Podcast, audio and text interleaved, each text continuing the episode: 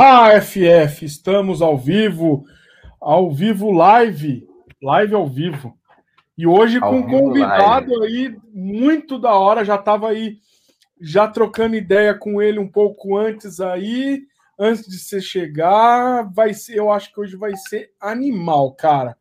Porque até, até falei com ele, a gente conversou com o, o Rafa da Music Color, né?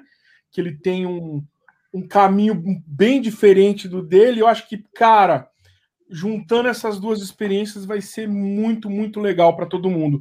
Continue aí, FF, por favor. Primeiramente, boa noite. Boa noite, Alebas. Boa noite, Tião. Boa noite, pessoal.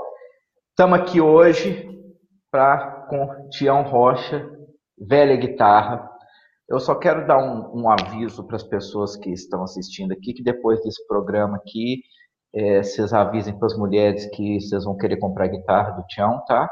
Depois que ele mostrar ali as guitarras que. Ele já me mostrou, mas daqui a pouco ele vai mostrar de novo ela. Sabe, assim, pois é.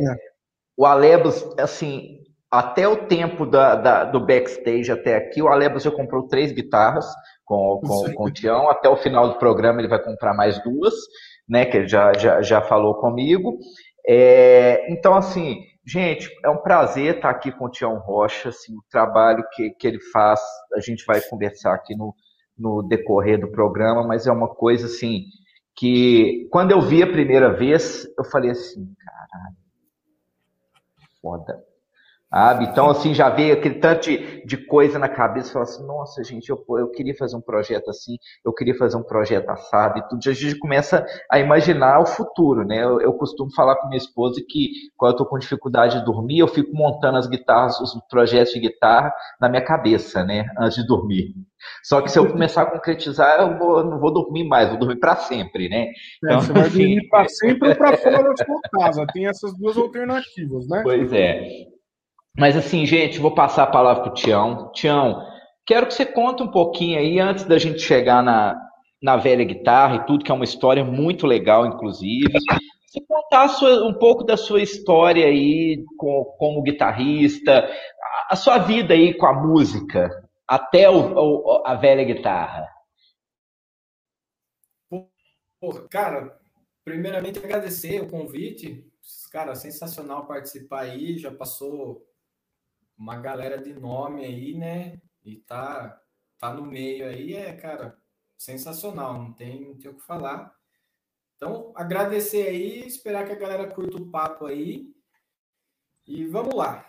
Cara, eu comecei a tocar por volta dos 11 anos, cara. Tinha mais ou menos 11 anos de idade no violão, aquela coisa que todo mundo começa na rua de casa, junta a galera ali para tocar um violãozinho. Logo depois você já quer uma guitarra, porque você fala, bicho, quero uma guitarra, quero uma guitarra. Aí fica na orelha da mãe, compra uma guitarra, compra uma guitarra. Ela me deu. Eu, cara, se eu não me engano, foi aquela, uma rock, que era a segunda linha da Condor, eu acho, na época. Foi o que deu para comprar, né? Rock é segunda. Rock. Se não for da Condor, é da Dolphin, né? Não sei, é alguma coisa assim. É, é, é por aí, cara. E foi. E daí minha primeira guitarra, fazendo aula com, com, o professor ali no meu bairro, né? Descia a pé com a guitarrinha nas costas e, cara, logo já começa. Aí na, na escola começa aquela história, eu acho que 90% da galera passa, né? Ah, fulano de tal toca, fulano de tal toca. Aí a galera automaticamente se junta, né? Então, é, é, é meio que por interesses, né? Então já forma aquela banda na escola, aí tem aqueles aquela, show de talentos na escola, você vai passar vergonha, né? Pode começa aí. Aí vai estudando. Aí da escola sai uma banda, assim, um dos melhores projetos que eu tive, que era já uma banda autoral, que a gente chegou a ter. Na época, quem gravou bateria para a gente o Alexandre Pozan. Da... Na época, ele era sub no Oficina 3, né? Então, a gente gravou com ele. fizemos bastante em São Paulo, tiramos aqui, aí depois cada um foi para um lado, um foi tocar baile, outro resolveu trabalhar em outra área, estudar, enfim. Logo depois disso eu entrei tocar sertanejo para fazer grana, né? Para tinha que ganhar uma grana, fazer. Eu trabalhava na época com uma agência de publicidade, já tinha me formado em comunicação visual, design gráfico, mas além de trabalhar na agência, eu tocava na noite, com, acompanhava um, um cantor sertanejo da época, chegava no começo a fazer 18 shows no mês com ele. Nossa! Era bem, bem puxado, era bem puxado. Aí depois de uns três anos e meio, acho que por aí tocando com ele, cansou, cansou bem. Eu falei, cara, vou parar, dar uma sossegada. Viajava muito, muito ficava muito sem dormir. Porque Você tocava era guitarra mesmo? Isso. Guitarra e violão Mas... fazia, né? Na, na época do sertanejo, guitarra e violão. Mas aí já não era rock mais, né? Aí já não era mais. Aí já era tipo assim, era o que dava dinheiro na época. Eu falei, bicho, é isso que eu vou fazer. Tanto que comprei muito equipamento nessa época, né? Que, uhum. pô, tocando 18 vezes no mês, cara. Então, fora o trabalho, então você não ficava com aquela dó de gastar dinheiro do seu salário que não era com música em equipamento, né? Então você falava, pô, Estou ganhando com música, gasto com música. Então, comprei muita coisa nessa época, umas guitarras que eu queria, amplificador e tudo mais. Depois eu O que, que você comprou nessa época que você, que, que você ainda tem até hoje? Cara, tá até aqui do lado. Tem uma Gibson Standard SG. Tenho uma Telecaster Deluxe, aquela 72 Uhum. Uma Fender Deluxe 72. O Ampli, o Orange que tá aqui, foi nessa época. Alguns pedais que tá por aí. Cara, mais ou menos essas coisas. iPhone, aí você quer um fone melhor, né? Porque a gente tocava tudo com. O show era no clique, né? Com, com VS e tudo mais. Então você compra um uhum. fone legal, você investe, né? Tem uma baixa uhum. né? Querendo ou não. Então eu comprei bastante coisa. E foi nessa época, cara, que começou meu interesse em fazer uma Black One, que aí entra a história da que eu te falei lá, Fábio, que, que eu que deu a vontade de fazer uma Black One. Que, pô, já Mas, assim, ouvia, assim, já ouviu o John Mayer, já ouvi... É isso que eu ia te perguntar. Você já, é, você já ouviu o John Mayer, já via ele com, com aquela Black One e tudo, e falou assim, pô, bicho, eu quero, quero ter uma guitarra assim. É, cara, na verdade, tipo assim, o que eu conhecia do sertanejo era o que eu tocava. Tipo assim, a galera passava o repertório, cara, é isso que você tem que tocar. Eu não sabia uhum. mais nada além daquilo, do que estava no repertório. Em casa, eu nunca sentei para ouvir o sertanejo, assim, não porque, ah, preconceito, porque, cara, não era o som que eu curtia, simplesmente. Eu ouvia de tudo, ouvia, cara, desde é, Slipknot, é, Killswitch Engage, Full Fighters, de, até Joss Stone, por exemplo, que eu acho sensacional, entendeu? É um leque gigantesco. E por meio tinha o John Mayer, tinha uma galera, uns blues, o Gary Clark Jr., sabe? Uma galera uhum. sou bem, cara, de tudo, assim. Se o som me agrada, eu escuto sem, sem preconceito. E, cara, nessa época, o Matheus, do, acho, do Jorge Matheus, daquela dupla, ele tinha uma Black One original. É, Sim. Eu, ele é fãzão do John Mayer. Fãzaço, é fãzaço. Eu, eu toquei com eles em alguma festa de peão por aí, sabe? Abertura de show, não sei o quê. E eu vi ela de longe, assim, né? Falei, cara, é a guitarra do John Mayer, velho. O cara tem. Aí fui na época, olhei lá na rede social dele, ele postou eu falei, cara, ele, né, pô, dinheiro não é o problema para ele, né? aí eu olhei e falei, cara, queria subir lá no backstage, olhar ela, pegar na mão, só que, pô, impossível, né? Tipo, os caras eram, na época, a dupla número um do momento. Então ninguém chega nem perto, né? E aí surgiu, falei, cara, vou fazer uma, cara. Eu não tinha extrato, eu não tinha nenhum extrato. E, e para o sertanejo, pô, a extrato é essencial, é. né? Eu, to, eu tocava com uma tele que eu tenho, uma, uma Rodworm. Então, dela já surgiu a, o gosto pelo, por guitarra Relic, né? Eu falei, cara, vou, vou fazer um extrato. Isso aí foi ali em 2015, finalzinho de 2015 para 2016. Aí que eu comecei a procurar alguém para fazer essa, essa John Mayer para mim. Na época tinha uma empresa, eu não vou lembrar o nome agora. Aí eu cheguei, entrei em contato com o pessoal, o cara falou: bicho, parei as atividades, eu estou mudando para o Canadá. Ele continua fazendo guitarras, só que está no Canadá hoje em dia.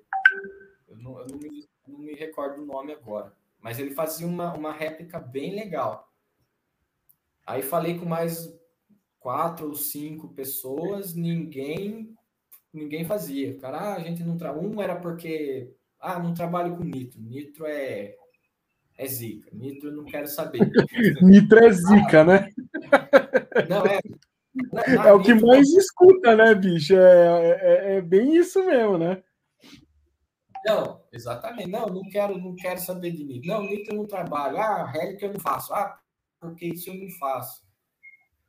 Aí eu falei, pô, não vou conseguir fazer a guitarra, né? Aí, cara, igual, igual o Fábio falou, aí você tá dormindo à noite, você fala, pô, vou eu fazer, né? Você já começa a montar a guitarra na cabeça ali. Falei, cara, vou, vou tentar fazer. Vou, vou meter a mão na massa. Eu já tinha pintado algumas guitarras minhas, guitarras de amigo, assim, mas, cara, tudo de qualquer jeito, né? Aquela coisa de molecada, né? mete a lixa lá, compra um spray, uma lata de spray, pinta e acabou, né? Bem, cara, bem porco. E falei, cara, vou fazer guitarra. Aí entrei no Mercado Livre, procurar lá, achei, por sorte, um cara vendendo um corpo, o braço de uma, de uma Square. Já tava sem tinta nenhuma, sem marca, o braço já tava lixado, prontinha. Aí eu perguntei pro cara e falou: Ah, eu ia fazer um projeto e desisti, tô vendendo do jeito que tá. Falei, legal. Comprei. Só que aí, cara, eu já tinha algumas peças compradas, já tinha comprado, tarraxo comprado. A guitarra chegou, eu fiz o acabamento no, com spray, porque eu não sabia é, eu não tinha compressor, na verdade. Eu falei, cara, vou pintar com nitro, não sei o que, sem compressor não tem como, né? Comprei lá um sprayzinho de, de nitro na época, né? Que eu, eu achei em algum lugar, não lembro aonde, mas eu vendia, né? Nos Estados Unidos é comum isso, né? Você compra a lata, uhum. ah, quero um surf green, nitrocelulose. Você vai lá no Walmart e tem uma lata de nitrocelulose surf green, você pinta. Aí eu comprei, fiz do meu jeito a guitarra, que é aquela que o Fábio me perguntou, que é os vídeos que, que estão lá no, no canal. Que, que eu decidi, eu falei, cara, foi, foi totalmente sem querer, como eu já trabalhava com, com design, fazia produção de vídeo e tudo mais, audiovisual, eu falei, cara, eu vou filmar esse processo, que eu percebi que o Brasil não tem isso, cara. Eu falei, vou filmar uhum para ficar um conteúdo em português ali, né? Para a galera acessar e tudo mais. E comecei a filmar o processo, desde a montagem da elétrica, a instalação do pois é. captador. É. Como, como que você, tipo assim, é, é, eu fiquei curioso, assim, beleza, você pegou a Squire lá, tal, pintou lá com sprayzinho de nitrocelulose, e como que, que você sacou os detalhes, assim, tipo assim, você pegou a foto da Black One, e como que você foi reproduzindo isso? Você foi vendo o vídeo, assim, o pessoal como é que fazia o relic, como é que fazia descascado, como é que escurecia, como é que foi esse processo aí? Cara, assim, foi foi muita pesquisa. Eu, eu sou uma pessoa bem detalhista, cara. Eu, eu, em tudo assim que eu vou fazer, eu fico, cara.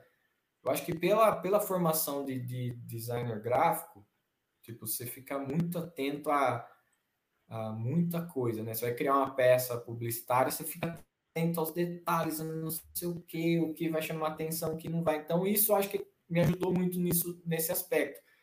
Daí eu baixei, cara, eu acho que eu peguei coisa de, de 40 a 50 fotos dela na internet, desde a original até outras réplicas. O pessoal no Japão faz muita réplica, né? O pessoal lá é meio é meio abusado, né? A galera lá faz. Eu falei, cara, e foi, e foi legal isso, porque eu, eu pegava a original, a foto da original e comparava com a réplica.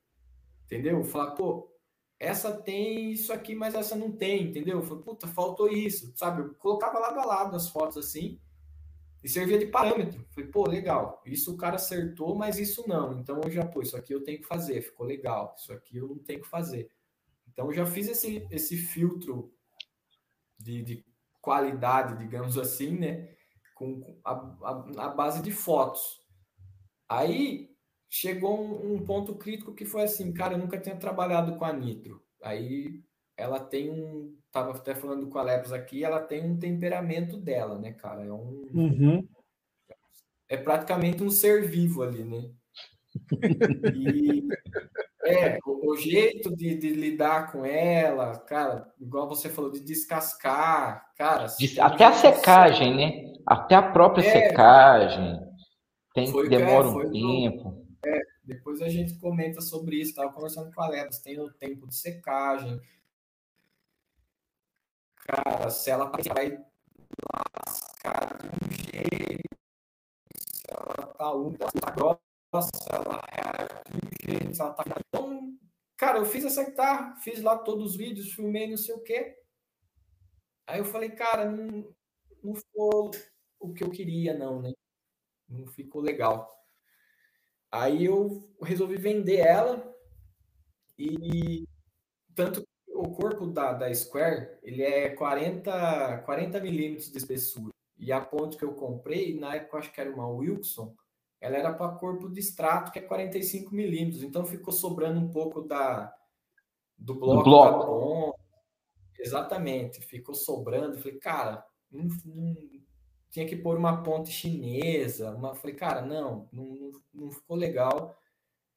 Falei, ah, vou vender esse corpo aí e montar outro. Aí nisso, coloquei no Mercado Livre e, cara, em menos de 24 horas, teve lá, eu não lembro exatamente agora, teve muita pergunta, gente perguntando, cara, que tá essa? O que, que é? Quem fez? Como é?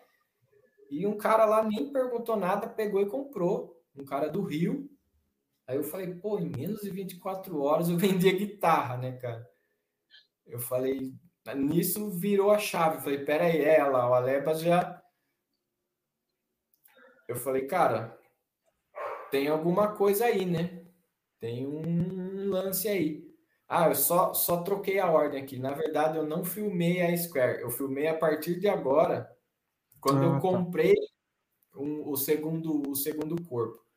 Que aí eu falei, cara, vou fazer isso e vou documentar, porque não tem quem faça. Aí que entrou a parte do, do, dos vídeos.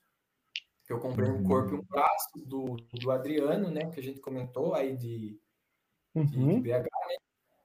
Do RDC. Na época não conheci o Kaiser, falei com o Adriano, o Adriano fez. E, cara, aí montei essa guitarra. Aí, aí sim, eu fiz toda a filmagem, o conteúdo lá. E por eu ter a facilidade de, de desenvolver identidade visual e essas coisas, eu desenvolvi aquela logo, sentei uma, uma noite lá em casa depois do trabalho, cara, vou vou pensar alguma coisa, pensei no nome, veio na hora, assim, velha guitarra, legal, aquela velha guitarra, cara, rabo sem papel, fui lá pro computador, criei a logo, mostrei para alguns amigos, legal, que legal, não sei o quê, mas o que, que é isso aí? Eu falei, não é nada, vai ser um canal. Na época eu falei isso, vai ser um canal que eu vou colocar alguns vídeos e deixar lá. Pô, todo mundo gostou, fiz o conteúdo do canal e postei. Cara, assim, questão de duas semanas já tinha gente no e-mail lá, que era o único contato que tinha na época. Não, tinha, eu não fiz Instagram, não fiz Facebook, nada, era só o canal. Aí a galera começou a mandar. cara, quero encomendar uma, como faz? E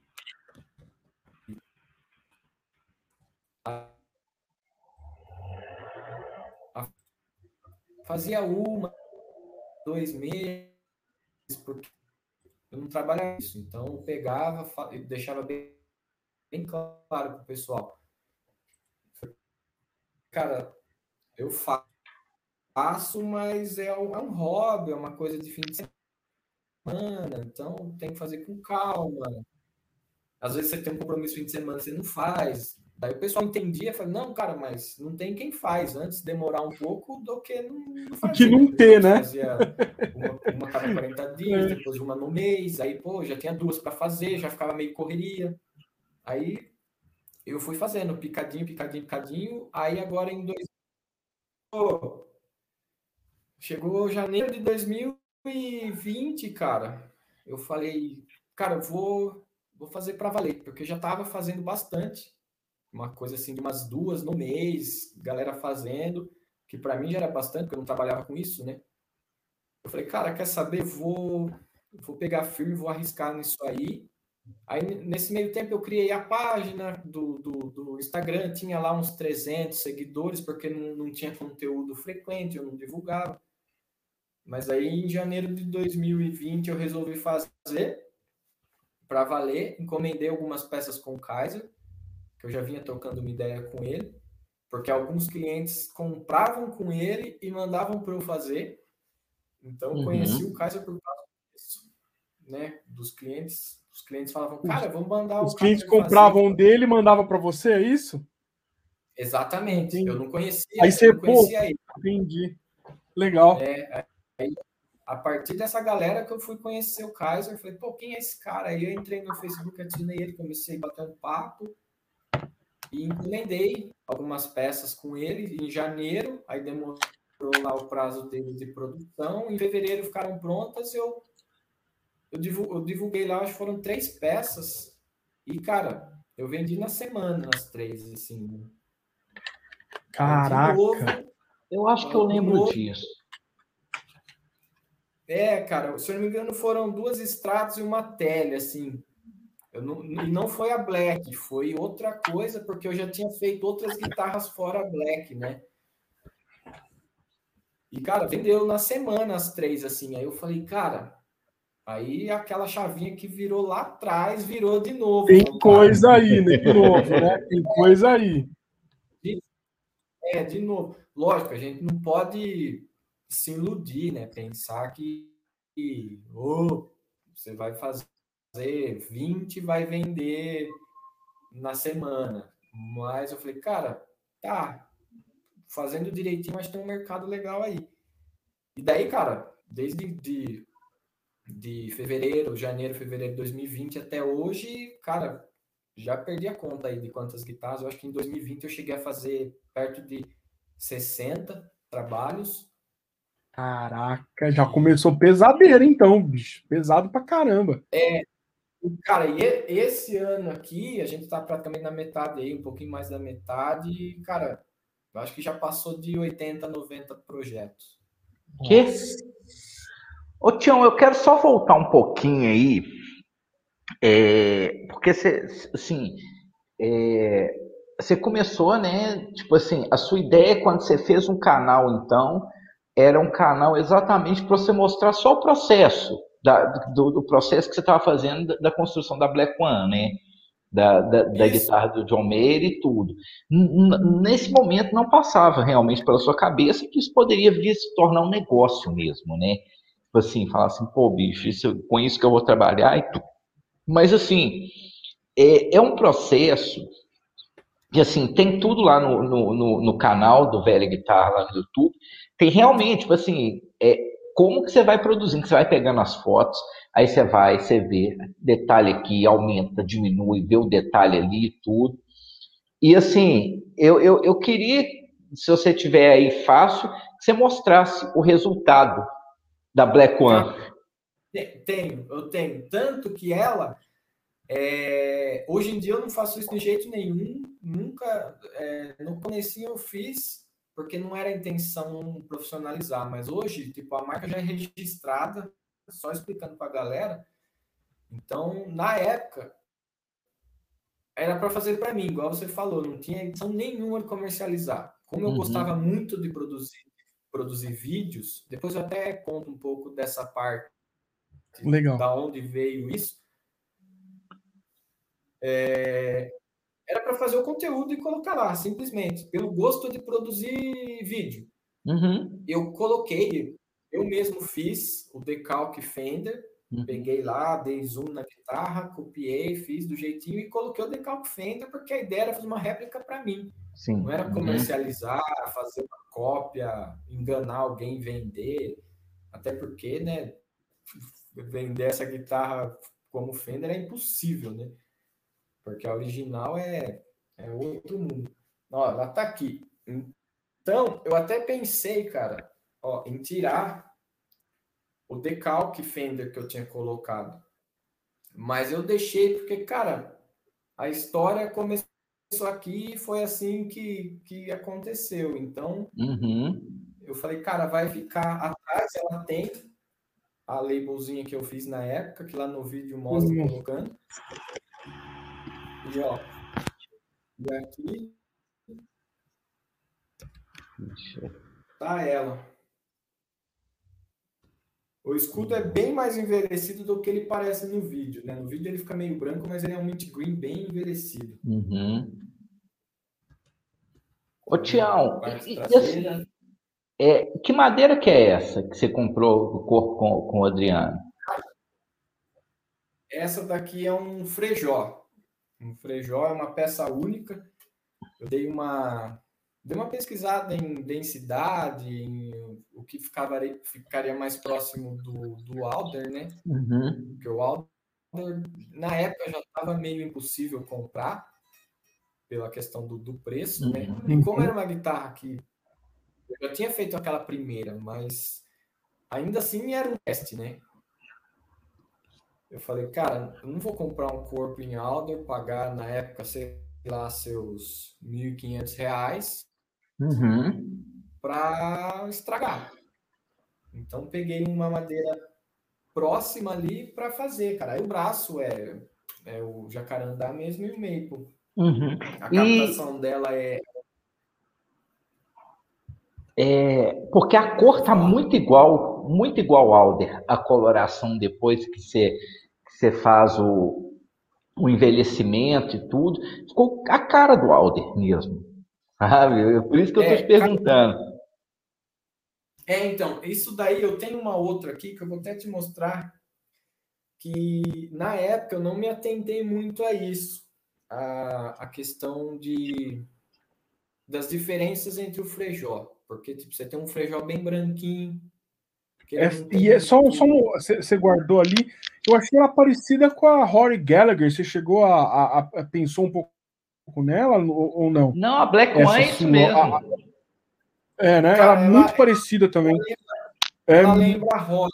Eu fiz uma Rory, tá até na página depois, quem quiser dar uma olhada lá. A Rory é até mais, mais surrada, né? É isso que eu ia falar. É, é, que eu só vi esse começo ali, ali em cima. Agora que você levantou mais um pouquinho, é. eu vi aqui, né? Ah, levanta aí, ó. Ah, ela é verdade, verdade. A, a Horror é mais surrada ainda, né? É, é bem não, mais é, surrada ainda. Essa parte aqui não tem nada, é bem. É.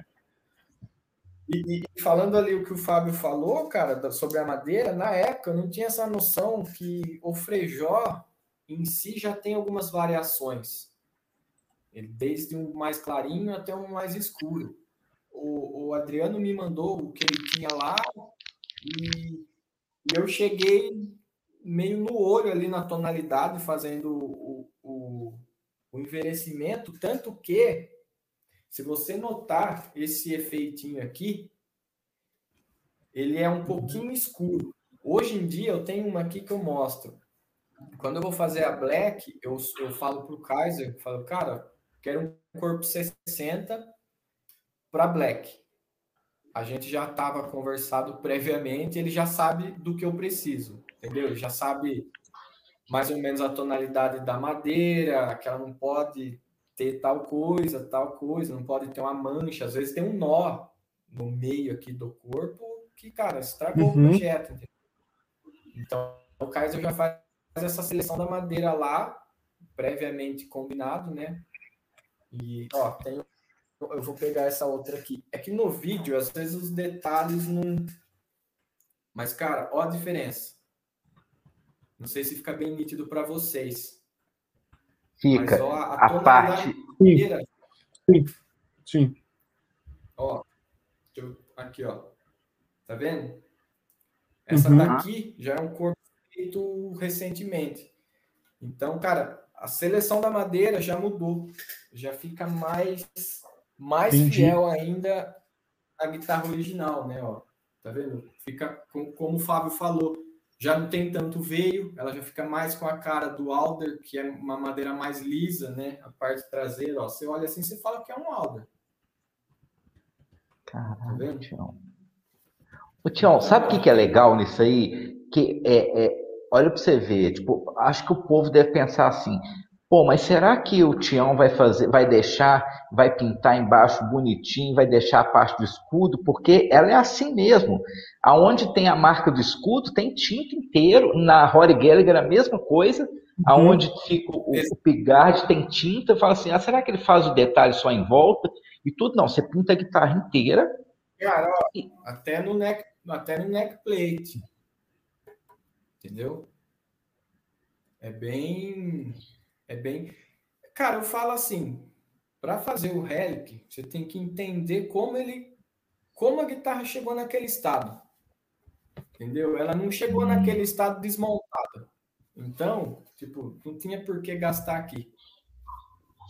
Entendeu? Ela uhum, chegou naquele claro. estado montada com o escudo no lugar. Então, porra, você tem uma, um gastado aqui, alguma coisa está errado, né? Então, você tem que. O Relic é meio contar uma história, né? Contar a história uhum. que a guitarra É, exatamente. Por mais, por mais, que essa, né? Não sei se vocês sabem da história da original, John Mayer pediu, né? Foi lá na, na.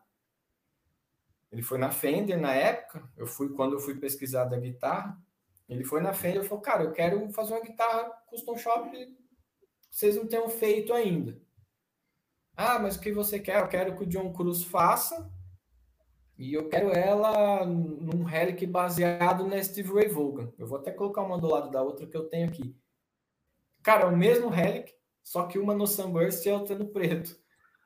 Só que aí Você fez uma, uma Steve Ray Vaughan recentemente, né? É, eu vi Sim. no site. No site não no Cara, Instagram lá, eu vi lá. Essa guitarra eu fiz, eu tenho aqui eu guardo, cara, os protótipos, todas as primeiras que eu faço, eu guardo. Uhum. Ó, essa é a Steve Ray, é um.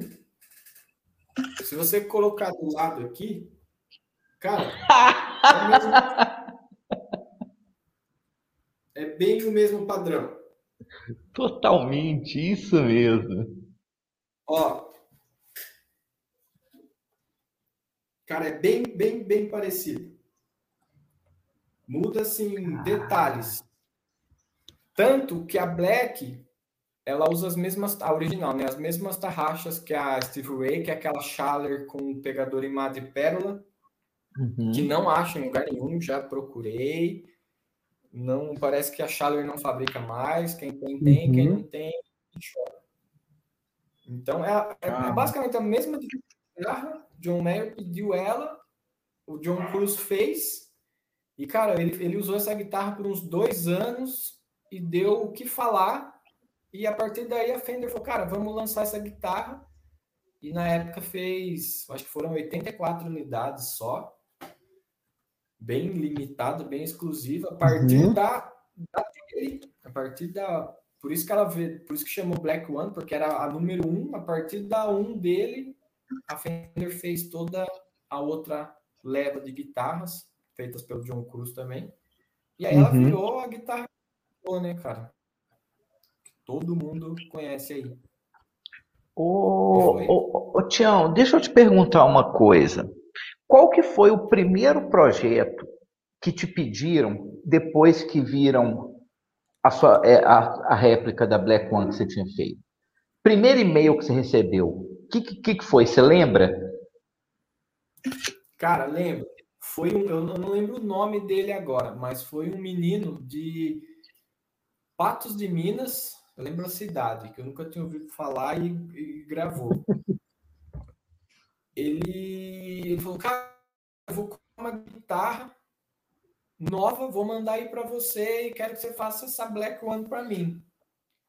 Eu falei, cara, esse maluco é louco. Eu falei, bicho, quem sou eu, né?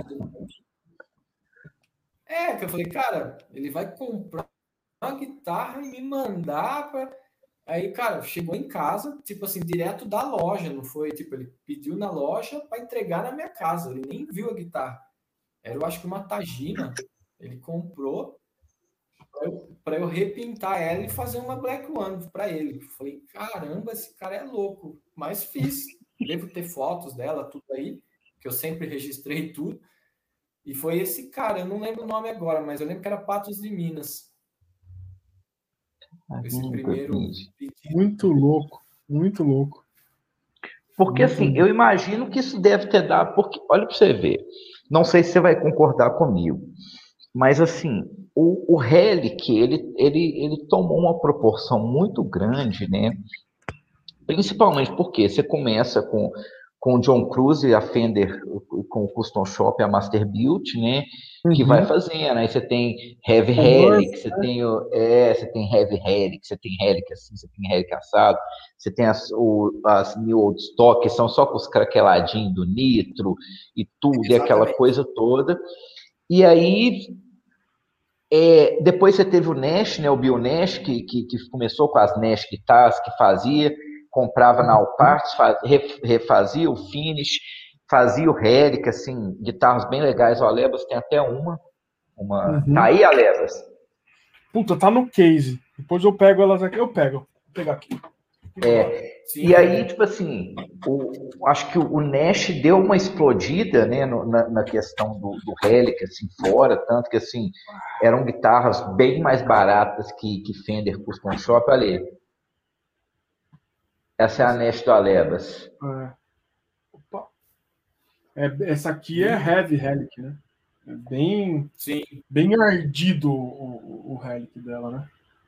É, depois eu vou mostrar a, a, a minha primeira extrato velha guitarra que está aqui do lado aqui.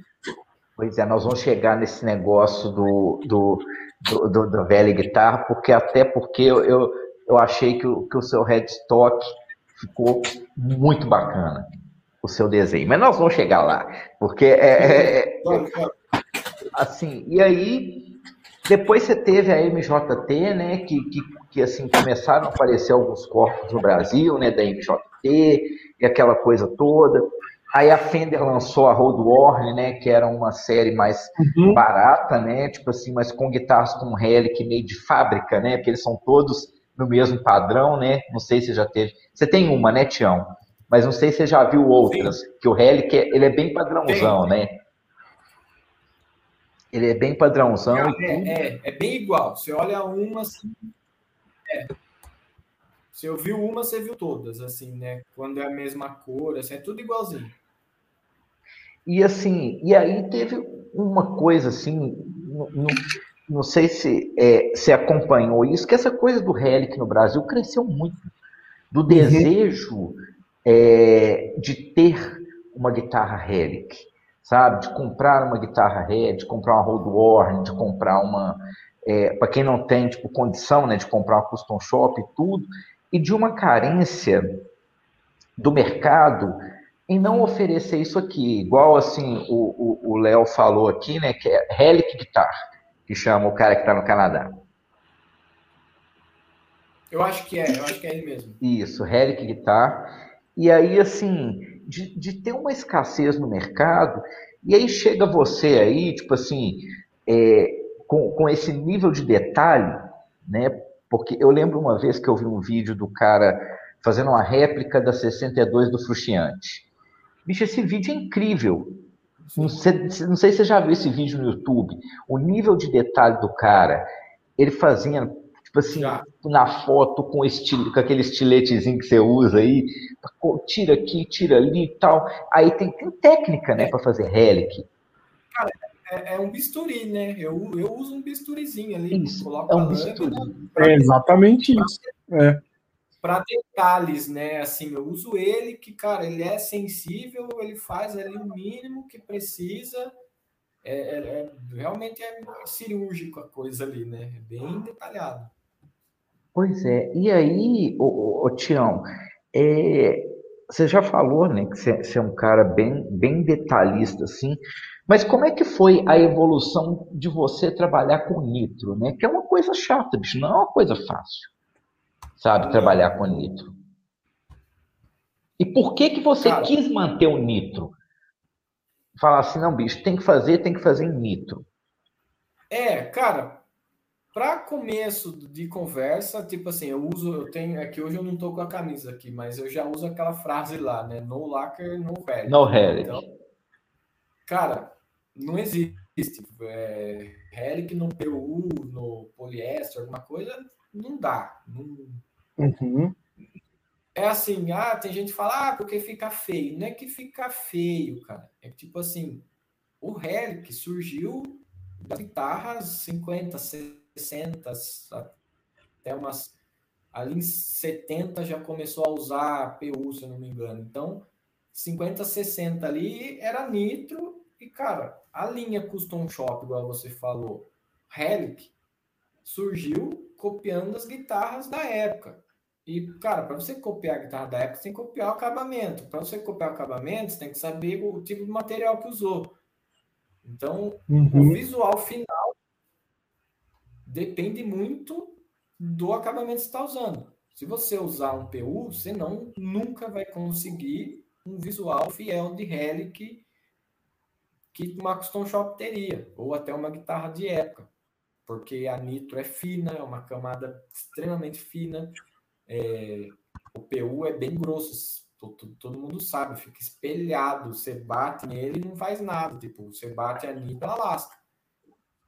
Então, eu, quando eu falei, cara, eu tava falando com a Lebas antes da gente entrar, falei, cara, optei por ir nesse nicho do Relic e falei, cara, se não for nitro, não vai rolar. Tem que ser nitro porque tudo parte dela. Então, se não for ela, não ia rolar, não ia ter esse nível de detalhes, essa naturalidade, porque, tipo, tem gente que fala, esses dias eu, eu mandei a guitarra para um, cliente e para o Renan, ele, ele virou e falou, cara, eu abri a caixa, a guitarra é velha, velho. Ele falou, ele mandou assim, ele falou, cara, a guitarra era velha. Eu falei, cara, é, essa é a ideia, eu falei para ele, que legal, cara. Ele falou, bicho, parece que a guitarra tem 40 anos ali, surrada, usada de verdade. Foi, foi cara, que legal. Então, para você causar isso, causar essa impressão de velha, de usada, de não tem como. Até porque tipo tem o craquelado aqui no vídeo não dá para ver, mas cara, as guitarras são bem craqueladinhas, os detalhes. O PU você não vai craquelar nunca. Nem nem se quiser. Tem gente que passa estilete, assim, né? Faz o craquelado no. Tem até um amigo meu aqui que brinca, ele fala que é. chama craquelete. Quando faz isso daí. Aí. Porque, cara. Não... Craquelete é foda. Não é craquelado, é um risco, né, cara? É outro papo. Então, cara, nitro é fundamental. Quem quer uma guitarra Relic é nitro, não tem, não tem conversa. Ô, Tião, e, e, aí, quando, tipo assim, aí beleza, a primeira você fez no sprayzão, a segunda você já comprou o compressor e já fez o compressor. A, a, a essa, a, a, Black One mesmo.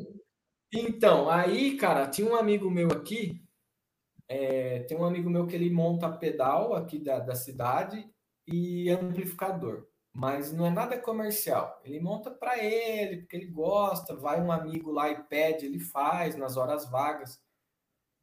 E um outro amigo nosso queria entrar de sociedade com ele e começar a fazer pedal em série. Aí o cara já foi lá, comprou compressor, comprou não sei o que, ia fazer a banheira de solda para fazer uma, uma linha de produção, né? Aí o outro cara falou: Não, bicho, eu não tenho tempo para isso. Aí o compressor ficou lá encostado. Aí eu virei para esse cara e falei: Bicho, empresta esse compressor aí para eu ver como que é, né? Peguei lá com Qual ele. é que é? Fiz. É, peguei uma, uma, um pedaço de madeira, comprei uma lata de nitro lá e, cara, testei. Olhei lá, falei, pô, é assim, tá? Já tinha um pouco de, de noção de pintura, mas não com o nitro, né? Então, falei, cara, tem que conhecer o produto, ver como ele ver espessura de, de aplicação, não pode ser grossa, não pode ser não sei o quê, a diluição, que ela é no thinner, tempo de secagem, fiz uns testes e não ficou perfeito, lógico, né, de primeira, né, ficou um pouquinho a desejar, mas aí você vai, faz um, faz dois, faz três, meia dúzia de testes, você já entende como que o material responde, né? Depois que você entendeu ele, cara, não tem assim muito, muito segredo. Mas aí o compressor veio desse amigo meu, que é o que eu hoje, cara. Aqui daí eu acabei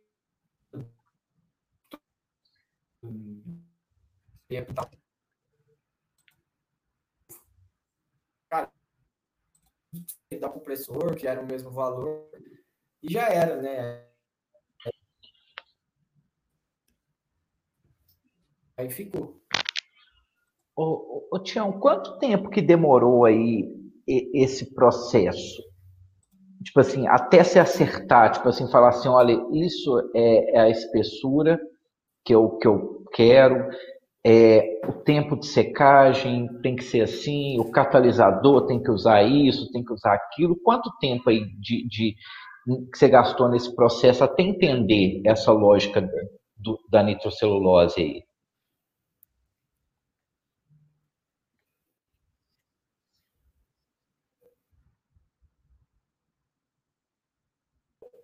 da nitrocelulose aí? É, cara, foi, foi muito entrar em fórum de. Porque a nitrocelulose é uma pintura automotiva, né? Hum, por isso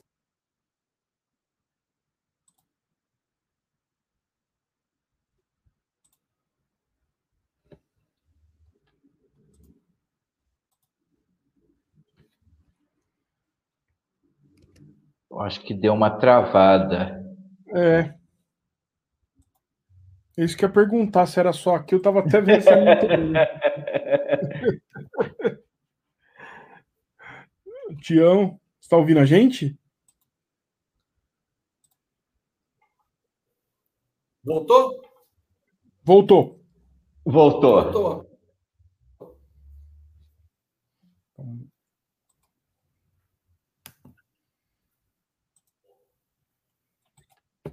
Beleza? Que parte, que parte você parou aí? Do, desse processo aí do, do, da Nitro, quanto tempo que, que foi desse processo de estudo aí? Até chegar no, no que você falou assim, beleza, agora sim. É, então, cara, é, eu tava falando antes ali, antes ali, eu acho que cortou, vou voltar. Foi muita base uhum. de pesquisa. Eu, eu fiquei pesquisando em, em sites, fóruns e tudo mais, e não especificamente sobre guitarra. Eu fui por outro lado, eu fui pra, na, na pesquisa de pintura automotiva, porque eu parti do princípio que, na época, o Léo, não o Léo, princípio, que não era bem ele que pintava as guitarras, mas tipo, a galera pintava as guitarras na época com a Nitro porque era o que tinha porque era a tinta automotiva da época, né?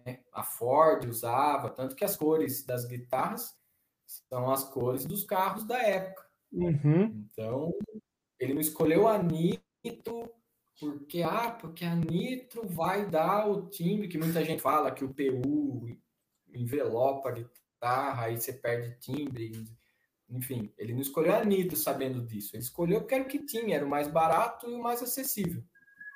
Então eu falei, cara, já que era uma pintura automotiva, eu vou atrás de quem pinta carro para saber como que é essa parada. Aí tinha um amigo meu aqui que pintava moto, já trabalhou em funilaria, ele me deu muitas dicas, pô, faz isso, dilui desse jeito, aplica assim, aplica de outro jeito. E, e assim foi, cara. Eu parti antes de tudo, de muita pesquisa. E depois fui colocar em prática e ver o que funcionava e o que não funcionava. Aí você tem a questão do, da pistola de, de, do compressor, um bico mais grosso, um mais fino, para que serve, onde é se aplica. E, e, e aí, no, no, ano passado, cara, eu conversei muito, assim, mas muito com o Jay Nelson. Não sei se vocês conhecem, que é o, o cara que pinta na Custom Shop mesmo, na Fender. Ele até tem o, a página lá no Instagram. Eu acho que é J. Ah, é o, é, eu, eu falo que é o velho é que pinta lá, que é o que sempre aparece ele, ele vai falando e tal. É esse cara aí? Ele coloca a câmera, acho que na testa, na cabeça. Na cabeça, né? Acho que é. Isso. É. é, eu acho que é JN Collar o, o, o nome dele no Instagram. E, cara, outro dia uhum. eu bati lá, falei, ô Jay, tudo bem, cara? Ó, oh, faço esse trabalho no Brasil. Cara, você vai fazer um sunburst aí, o que, que, que, que você usa? Qual o bico? Qual a pressão? Qual... Ele virou e, cara, eu uso isso, faço isso, a cor é isso. Quando é alder, eu faço um fundo assim. Quando é ash, eu faço um fundo assim. O bico é esse, a pressão é essa. Então, eu falei, cara, peguei tudo com o cara. Tanto que se você olhar lá no, no minha, na minha página, ele às vezes comenta lá, é nice, é né, bom trabalho, não sei o quê. Então, cara, eu bati na porta dele lá, ele me atendeu. Eu falei, então, beleza. Então, às vezes eu tenho alguma dúvida. Esses dias eu tinha uma dúvida sobre Sparco, um material lá que aqui a gente não acha. Perguntei para ele, ele mandou a foto assim da mão dele segurando o rótulo. Ó, oh, esse aqui que a gente usa na Fender, não sei o quê, entendeu? Um cara super acessível. Sensacional, caraca, é, sensacional. É simplesmente um dos maiores pintores lá da Fender, né? Não tem só ele, mas ele Cara, é o que eu mais vejo, é, é, é foda, ele só foda. Custom Shop. O cara assim, humildaço, me respondeu, me deu várias dicas legais.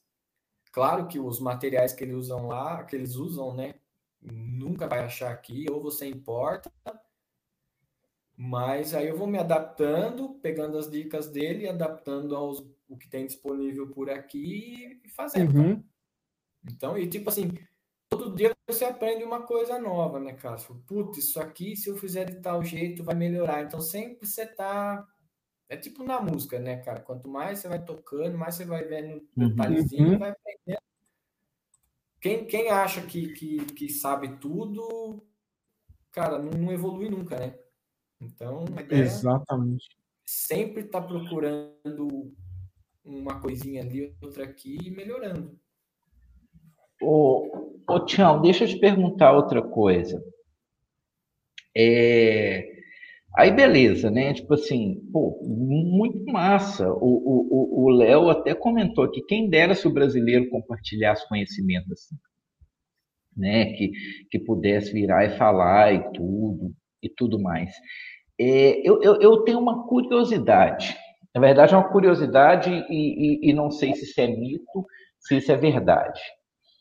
É, como que o pessoal escurece a madeira? É com betume mesmo? É isso que usa para escurecer a madeira? Que eles falam, ah, se você quer fazer relic, você quer escurecer a madeira onde tirou a tinta, você usa betume e tudo, isso é lenda, isso é verdade. Cara, na, naquela primeira Black One que eu fiz, eu usei o betume, ele dá um, um resultado bem legal. Só que, cara, aí, aí você tem algum, alguns problemas, né? Tipo, ele tem uma cor dele. Ele é só o marrom ali escuro e acabou.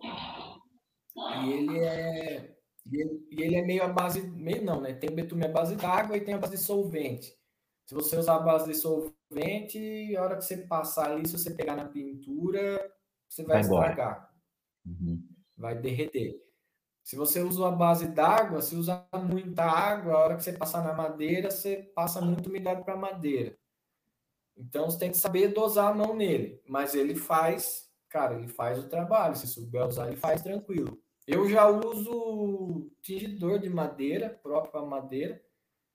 Porque aí você tem variações de cores. Ah, tem um marrom, tem um vermelho. Você quer um tom um pouquinho mais avermelhado, você põe uns pinguinhos de, de, de vermelho. Uhum. Entendeu? Você quer, você tem variações de, de marrom, né? Se você quer uma madeira mais escura, mais clara. Então eu já vou para esse lado do tingidor, mas o betume, cara, eu uso ainda hoje, eu ainda uso em alguns alguns é, efeitos que eu quero. Mas ele, ele serve sim, cara, tranquilo. Outro mito, borra de café para envelhecer, para é, escurecer plástico. Você já ouviu essa? Cara, funciona, mas depende de, de qual plástico você está usando, cara. Se você pegar um plástico chinês, um quinob, um escudo, qualquer coisa, uma capinha de captador, você pode deixar 300 anos no café mergulhado lá, ele vai sair branco polido.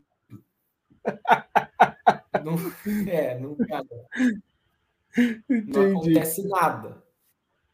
Ao contrário do. Eu até mostro aqui depois na, na, na, na guitarra. Se você pegar um plástico Fender, um Fender original, um Knob, uma coisa. Cara, 20 horas, 15, 20 horas no café, ele já dá uma tonalizada. Olha lá o gato. Se colocar esse gato aí, cara, fica legal.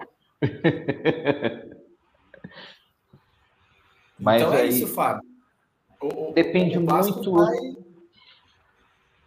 É, eu notei. Não sei se vocês têm aí Fender, alguma coisa fácil, mas qualquer hora você pega na mão, dá uma apertadinha com a unha, assim, no, no por exemplo. Você percebe que ele é. Ele não é um plástico sólido, ele é emborrachadinho, assim, ele tem um. Ele tem uma maciez. É bem sutil, mas se você teve a oportunidade, pega um knob chinês e um Fender, assim, e aperta eles com a unha, assim, você nota a diferença. Então, a, essa variação do plástico, eu acho que por ele ser mais poroso, mais é, um pouquinho mais mole, ele pega essa tonalidade legal. Então, funciona, mas de caso para caso também. Ô, Tião, é, beleza tem todo esse, porque não é só o processo de envelhecimento da peça, né, da madeira, de, de fazer o relic, de usar nitro e tudo, tem processo, principalmente quando é extrato, né, que aí você tem escudo, você tem quinob, você tem as capinhas dos captadores. Telecaster já é outra história, né, porque, tipo assim, a capinha do braço é cromada, tem um envelhecimento tem ali e tudo. Control plate. É, o negócio, assim, o que foi o mais difícil para você desenvolver e chegar num resultado que te agradasse? Foi a pintura? Foi é, envelhecimento de peça? Foi é, ferragem? O que, que para você foi mais complicado assim, de, de, de chegar num resultado satisfatório? Cara, eu acho que foi tudo, porque ah, como, como eu falei, como eu queria fazer a guitarra, não tinha quem fizesse, então não tinha de onde extrair muita coisa. Então foi, foi muito eu desenvolvendo, eu desenvolvendo minhas próprias técnicas, olhando algum, algum blog de fora, tem aquele Dr. Nitro lá, que eu acho que ele é russo, né? Sim, fazendo. sim, esse é famoso. Esse que você falou. Isso, é. É, também mandei muita mensagem para ele, ele me respondia, cara, sensacional. E vendo aquele que você falou da, da, da, da guitarra do Fruciante também, que eu não lembro o nome, foi, cara, vendo eles e testando aqui, nas minhas guitarras, amigo trazia guitarra, cara, faz aí, vamos ver o que dá, sabe? É, uhum. testando, uhum. cara, isso sim e isso fica assim, sabe? Aí eu já sei para que lado eu vou. Então tudo foi difícil porque tive que meio que desenvolver uma técnica para tudo, né? Uhum. Entendi. Tem uma coisa que, ah, isso aqui foi mais fácil, isso aqui eu já fazia. Nada, nada eu fazia antes, né? Então foi, foi tudo do zero, testando. E até então, imagina assim: você pegar vídeo de um, alguns americanos lá fazendo envelhecimento, alguma coisa, ele pega uma bacia com, com café, coloca o escudo dentro, as capinhas do Knob, aí mostra lá, 24 horas depois ele tira. Aí ficou, ficou lá, marrom, amarelado, sei lá o que, envelhecido. Aí vai eu aqui, peguei um escudo, sei lá, um, um Spirit qualquer, um Knob chinês. Colocou. Na bacia, coloquei na bacia de café, tirei no outro dia, saiu mais branco do que entrou. Eu falei, caramba, é o café, né? Falei, o problema deve ser o café, não é possível. Eu falei, cara, coloca de novo. Já joguei café quente, o escudo saiu tudo torto, derreteu isso. Cara, é. Entendeu? Até eu começar a prestar atenção, pegar um escudo Fender, um outro, colocar do lado e falar, cara, peraí, mas não é o mesmo material, é outra coisa. Aí tem aqueles escudos que eles falam, acho que é nitrato, né? Que, cara, então essas coisas, nada foi fácil, cara. Foi tudo olhando e, e a, aquela parte do meu detalhismo entra em jogo aí, cara, de olhar esses detalhes. Falar, pô, peraí, mas esse knob aqui, ele tá molinho, notado, uhum. assim, eu sentia. Então, cara, não é à toa. Tem alguma coisinha ali que esse faz e aquele não faz. Então, é, para chegar no resultado, cara, é muito detalhe, é muito, muito detalhe. E nada foi oh. fácil respondendo a sua pergunta, assim. Tudo foi difícil. pois é, por falar em perguntas. Pode falar, pode vai lá, vai lá. Fala aí, Alevas. Fala não, aí, Alevas. Eu ia dar uma pergunta aqui que exatamente o Léo ele falou aqui, né? Que acho que é isso que você acabou de falar, que é uma pesquisa e experimentação diária, né, do que você faz, né? Você tem suas receitas que para você funciona, que foi suas suas pesquisas, né? Lógico, pegou dica de alguém e tal, mas tem coisa que acredito que funciona aí para você com as suas experimentações. Acho que é um pouco isso que o Léo falou, né? Cara, é realmente. Já teve, tipo, eu tava falando com a Lebas antes da gente entrar, né? Que teve outro luthier que me perguntou hoje sobre o craquelado, não sei o quê. Às vezes você vai falar pro cara, ah, eu uso tal produto para atingir a madeira. Aí o Brasil é tão grande que lá na região dele, esse produto simplesmente não existe. É uma coisa regional minha aqui. Entendeu? Aí lá para ele, ele vai ter que usar um outro produto que na teoria serve para a mesma coisa, mas às vezes na prática muda a fórmula, né? O fabricante, não sei o que, ele já o tipo da aplicação é outra, então, cara, é, tem esse problema também, né? Às vezes você tem que adaptar de acordo com o que você tem na mão. Às vezes eu já cheguei a aí tipo comprar um verniz nitro, coisa básica. Pô, um verniz, cheguei na loja lá, o cara, ah, a gente tá sem, não tem, cara, eu fiquei 40 dias sem verniz, por exemplo. Entendeu? Então, cara, quebra. Então, tipo, se não tinha verniz, cara, imagina umas coisas mais complexas, assim, um pigmento vermelho para fazer um sunburst, sei lá. É, então, cara, é, é complicado essa, essa coisa aí. Ô, Alebas, vamos com as perguntas? Bora, vamos lá. Os comentários, vão aí. Comentários. Já começou bastante coisa aqui. Começou com a Verônica mandando boa noite. O Alex. Não, é, não, ela te xingou, falou que você é psicopata, que eu sou casada com um psicopata. O Alex falou assim: vai mandar um relíquio. Avisa o Tião que minha ex-Warmoth foi parar, foi parar aí na sua mão. Acho que alguém deve ter mandado para você. É... Deixa eu ver aqui. A Beatriz Araújo está sempre com a gente aqui. Ela mandou: Tião é o melhor. E deixa eu achar aqui o comentário dela que ela mandou coisa para você. Ela pegou e falou assim: ó, quando o Tião fez as minhas, ele manda foto da guitarra novinha e depois ele destrói tudo. que acho que é a hora que você Legal, pinta, deixa ela né, acabada, né? Faz, e depois você faz o acabamento relic, né? É da hora. Cara, legal. Mandar, mandar um abração para a Beatriz aí. A Beatriz é lá do Rio. E, uhum. cara, acho que a gente já fez três guitarras para ela. Ela é, pô, é super gente fina, pelo que a gente conversa, troca ideia de guitarra ali. É, eu fiz para ela aquela uma Monte Rei que tinha uma escala em hum.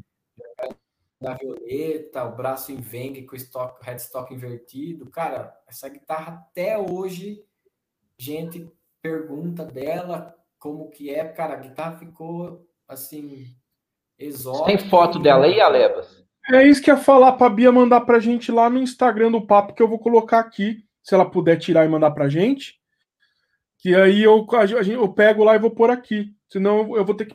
Deve ter no, no, no, Instagram do Tião, mas aí eu vou ter que procurar. Mas aí eu, se ela conseguir mandar a foto da guitarra dela, a gente coloca aqui. Acho que vai ser legal. Manda, Beatriz, é, se estiver é. assistindo, manda no nosso Instagram lá que eu pego lá. Eu tiro o print de lá. Quais Muito foram as outras? Foi a Monte Rei. Ale, você interrompeu ele. Não, desculpa. A Monte Rei. Não, imagina. Que eu fiz, que eu fiz para ela? É, foi a Monte Rei. É, e depois um refinish de uma Fender Tele e depois de uma outra Tele Fender 62 com binding e tudo mais. Uma a gente fez blonde e a 62 a gente fez no Tricolor Sunburst. Ficou bem legal. A 62 eu acho que era uma japonesa. Isso. Alebas, continua aí. Vamos lá. O Adelso Teodoro mandou umas palminhas pra gente. Ah, aliás, galera, para vocês aí que estão aí, se puder, se inscreva no, no, nosso canal aí, ajude a gente a crescer. Se inscreva também no canal do Velha Guitarra, a gente vai deixar depois aqui embaixo o link. Instagram do Velha Guitarra também, Instagram nosso. Então, dá uma força pra gente aí e, que, e se inscreva aí no nosso canal aí. Por favor. Dá joinha, dá joinha. Joinha tá? também. Dá joinha. É, estamos aceitando é, doações. Quem quiser comprar guitarra é, com o Tião aí, mandar para mim, mandar para a Lebas. Para a Lebas não, para mim. Eu estou é, aceitando. Tá na, na secura de uma, de uma Relic aí. A Lebas já comprou três já.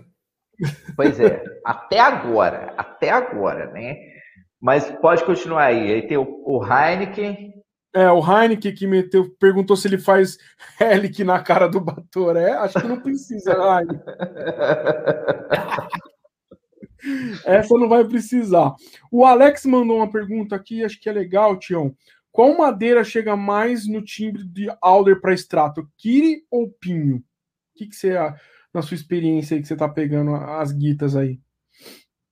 Cara, esse papo de, de madeira é uma coisa que eu não gosto muito de, de aprofundar, porque é, tem essa, essa questão de, ah, essa madeira é próxima daquela. É, é complicado, porque, tipo assim, dentro do Alder, ele mesmo já tem muitas variações dentro de uma mesma dentro do mesmo tipo de, de madeira, entendeu? Entendi. Às vezes o Alder uhum. mais mais pesado, mais denso, ele vai soar de um jeito, um Alder mais levinho soa de outro. Tipo, anos 70, a Fender usou muito hard ash. O hard ash, que é um você pega a guitarra, parece que você tá levantando um, um tremendão, não na guitarra, né? Então, e, e é outro, outro timbre, né? O hard ash comparado com o swamp ash. Tipo, uhum. Então, às vezes, falar, puta, essa parece com aquela não sei. É, mas eu acho que a galera tem falado que o Pinho, cara, tem soado, tem soado legal, assim. Lembra bem o, o, o Alder, pelo que me, me falaram aí, mas eu não gosto de. Eu não fico muito nessa de madeira, porque a, minhas, as minhas guitarras eu priorizo até o uso de madeira nacional pelo seguinte uhum. motivo. Por dois motivos, cara. O primeiro é a facilidade e o custo. Tipo, a gente tem tudo aqui e com um custo muito mais acessível. O segundo motivo, que eu acho que deveria ser o primeiro acima do custo, é que, tipo assim, cara, as melhores madeiras dos caras, tipo, dos americanos, vamos por Alder Ash, ficam para eles. Eles mandam para a gente Entendi. que não é tão legal. Entendeu? Ao contrário do Entendi. Brasil, tipo, a gente ia de exportar sempre o nosso melhor, né? Querer E fica ruim aqui, né? Eles o contrário, né? Não é, cara. Tipo, o melhor café. O, tipo assim, você vai comprar, esse aqui é o café nacional, esse é o café de exportação. Ele custa o dobro do café de exportação. Entendeu? A nossa cultura é de vender o melhor mais caro. E lá eles seguram tipo as madeiras melhores para eles. Por quê? Uhum. Porque eles vão fazer as melhores guitarras. E daí eles vendem as guitarras prontas com as melhores madeiras, né? Então, às vezes você paga muito caro numa peça importada, num Alder, num Ash, uhum. você teria tanto resultado sonoro numa madeira nacional. Uma coisa que eu respeito muito é que, tipo assim, você vai fazer um, um Sunburst no Ash, cara, vai ficar um Sunburst no Ash. Não tem madeira que, que, que, que, que mude isso, entendeu? O Ash tipo, vai, vai fazer uma, te, uma, uma Mary Kay, por exemplo, né? Que tem aquele acabamento branquinho translúcido. Cara, aquele veio do Ash faz toda a diferença no acabamento. Entendeu? Às vezes a madeira fala muito mais no acabamento em si do que até propriamente no timbre. Lógico que no timbre ela vai influenciar, mas às vezes compensa comprar o Ash pelo tipo do acabamento que você quer na guitarra do que pelo, pelo timbre. Recentemente eu estava consultando o Kaiser para saber de madeira para construir minhas duas guitarras protótipos. Eu falei, cara, o que, que tá melhor aí, o Maple ou o Marfim? Ele falou, cara, eu tô com um Marfim aqui que tá sensacional. Ele falou, tô com um Maple aqui muito sem graça. Ele falou, cara, o Marfim tá estável, tá bonito, tá, ele bate assim, tá seco, soando bem. Eu falei, cara, então por que, que eu vou no Maple? Só para falar que é Maple? Não, eu quero estabilidade no braço e som. E fui no Marfim. E, cara, ficou sensacional. E, e mais barato que o Maple. Entendi. Alebas. Bora continue. lá. É que eu tava pegando as fotos da Bia que ela mandou aqui. Já já vou pôr aqui assim que eu terminar de ler as perguntas. Aí tem uma pergunta aqui do Davi, que é, que é, extensa e eu vou colocando aqui passo a passo, tá? É, Davi Cavalcante, fala galera, boa noite. Tenho uma Les Paul Special 98, peguei ela uns oito anos estava inteirona demais. Os últimos 3, 4 anos ela envelheceu. Ela envelheceu uns 10 anos. Aí ele falou: o braço saiu bastante verniz pintura, perto dos knobs. Tá, que, tá quebrando de usar os volumes. Parte de trás já também craquelado. Meus desleixos e suor ajudam, mas não entendo porque só agora é porque tão pouco tempo. Aí ele pergunta. Tipo assim, não entendo. É, tipo assim, ele quer ver se o Tião, pelo que eu entendi aqui, é, se assim, porque ele pegou e em 3, 4 anos parece que ela deteriorou muito mais do que os oito anos. que ela... Os oito, é. isso. Uhum. E aí ele perguntou se tem alguma dica para acelerar o craquelado. Cara, o, o craquelado ele surge a partir de mudança de temperatura, né? Às vezes a, a guitarra sofre, uma guitarra vintage no caso, ela sofre muita mudança de temperatura, ela vai craquelando. A dele, provavelmente ele falou ali muito suor, muito, às vezes ele tocou muito essa guitarra, toca, você toca em bar quente, que às vezes você sai pingando, o calor. Sai pingando, entendi. Entendeu? Ele, ele tipo assim, a parte traseira, se eu não me engano, ele falou que, que craquelou mais. É a parte que fica mais em contato com o corpo. Então tem uma transferência mais de calor ali. Aí depois você guarda no case, vamos supor que suou um pouco, aí junta um pouco de umidade com o calor, já altera a temperatura, vai craquelar e, cara, e é, é, é temperatura, né? O craquelado é a temperatura, mudança de temperatura na nitro. Às vezes você entra no estúdio, aí tem ar-condicionado, tá gelado, Aí você começa a tocar, tocar, e fica abafado o estúdio, né? Você sai até aquele choque térmico na gente, né? Uhum. Então, essas coisas, às vezes ele usou muito nesse período, dentro dessas coisas, em estúdio, em tocando show, ensaio, vai ensaiar na garagem de alguém, cara, é calor, é ficar suado. Então, isso aí eu acho que ajudou a deteriorar ela nesse curto prazo aí. E, e também tem a relação que, tipo, quanto mais tempo passa, mais a nitro vai secando e mais sensível ela vai ficando, né? Ah, é isso? E Com o tempo ela vai ficando mais sensível?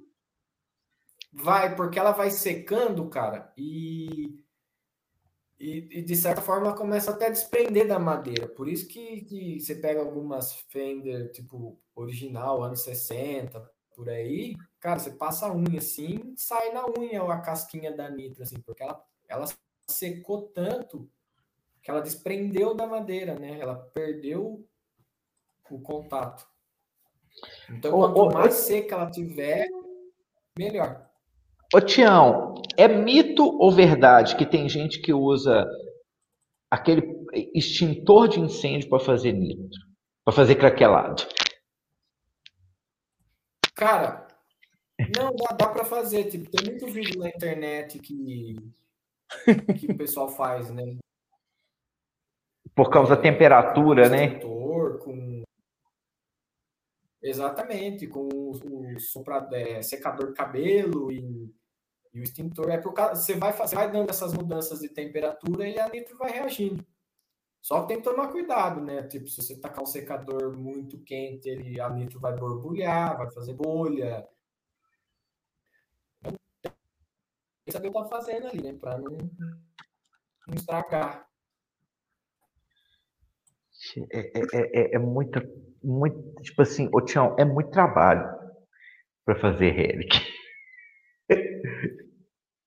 Cara, o, o, o, Ale, o Alebas me perguntou no começo ali, cara, se eu só pintar em nitro você não faz? Tipo, a minha resposta devia ter sido essa. Falar, ah, tipo, é muito fácil, né? Eu, eu gosto de mais trabalho. oh, é muito trabalho, realmente. É, Mas, eu acho que aí entra um comentário que a dona Tereza, que é minha mãe que está assistindo, ela fez aqui, ó. Tião, pelo que entendi do seu trabalho, é mais fácil fazer uma guitarra nova do que esse envelhecimento que você está fazendo, que são muitos detalhes. Parabéns pelo seu trabalho. É mais ou menos isso, né, bicho? Cara, é, cara, a dona, dona Teresa, manda um abraço para ela aí. Ela entendeu o que muita gente não entende. É muito mais trabalho. Porque é, você tem o trabalho de de, de preparar madeira, porque, tipo assim, depois essa madeira vai ficar exposta. Então, você não pode lixar ela de qualquer jeito. Deixar marca de lixa. Porque às vezes você vai pintar numa cor sólida de PU, o PU é grosso, você taca o fundo lá, ele escondeu a madeira, você pintou, poliu, acabou. No Relic, você já tem que começar o trabalho desde o lixamento da madeira. Ele ser bem feito, porque a hora que você hum. deixar a madeira a madeira tem que estar tá bonita. Por mais que você vá fazer marcas, tipo assim, tem que ser marca de uso e não marca de lixado, né? Para ficar natural. Então, depois você pinta, você espera secar, aí você entra com relic, entra com o envelhecimento de ferragem e tudo mais. Então, é muito, falando do que a dona Teresa falou aí, é muito mais trabalhoso do que só pintar a guitarra. Legal. Então, já acabando aqui as perguntas, depois a gente vai para mais uma leva. ah, não, guarda essa, guarda essa aí, guarda essa daí. Guarda, depois... guarda, então tirei. Guarda, guarda. Então, que, fechou as perguntas, só tem a do não, Davi é. aqui que ele agradeceu, tá? É, realmente usei bastante, muito leve trás para todo lugar. E sim, parece mesmo que depois que começa vai ficando mais sensível, acelerando por si só. Valeu a atenção, galera. Valeu, Davi. Valeu aí por Pera aí, que, que agora eu, eu vou pegar aqui as do Instagram. Ô, Tião, sem brincadeira. Eu peguei aqui, eu, tenho, eu tô com várias aqui. Quer que eu vou pôr na tela aqui, igual da Tena aqui? Não, não. Ah, Pode deixar que eu, vou, que eu vou vendo aqui. Numa boa, a pergunta que a gente mais recebeu é pedindo dica de envelhecimento de ferragem. Não é nem de corpo, não. Dica de envelhecimento de ferragem. Pede o Tião para falar de envelhecimento de ferragem, pede o Tião para dar dica de envelhecimento de ferragem, pergunta o Tião como é que ele envelhece as ferragens. A pergunta que a gente mais recebeu. Não foi nem perguntando, tipo assim, ah, pergunta para ele como é que é, é, é que faz é, relic no corpo, isso e aquilo e tal, tal, tal, mas foi perguntando das ferragens. Eu achei isso interessante. Porque eu acho que, que a galera deve achar que tem um nível maior de, de dificuldade.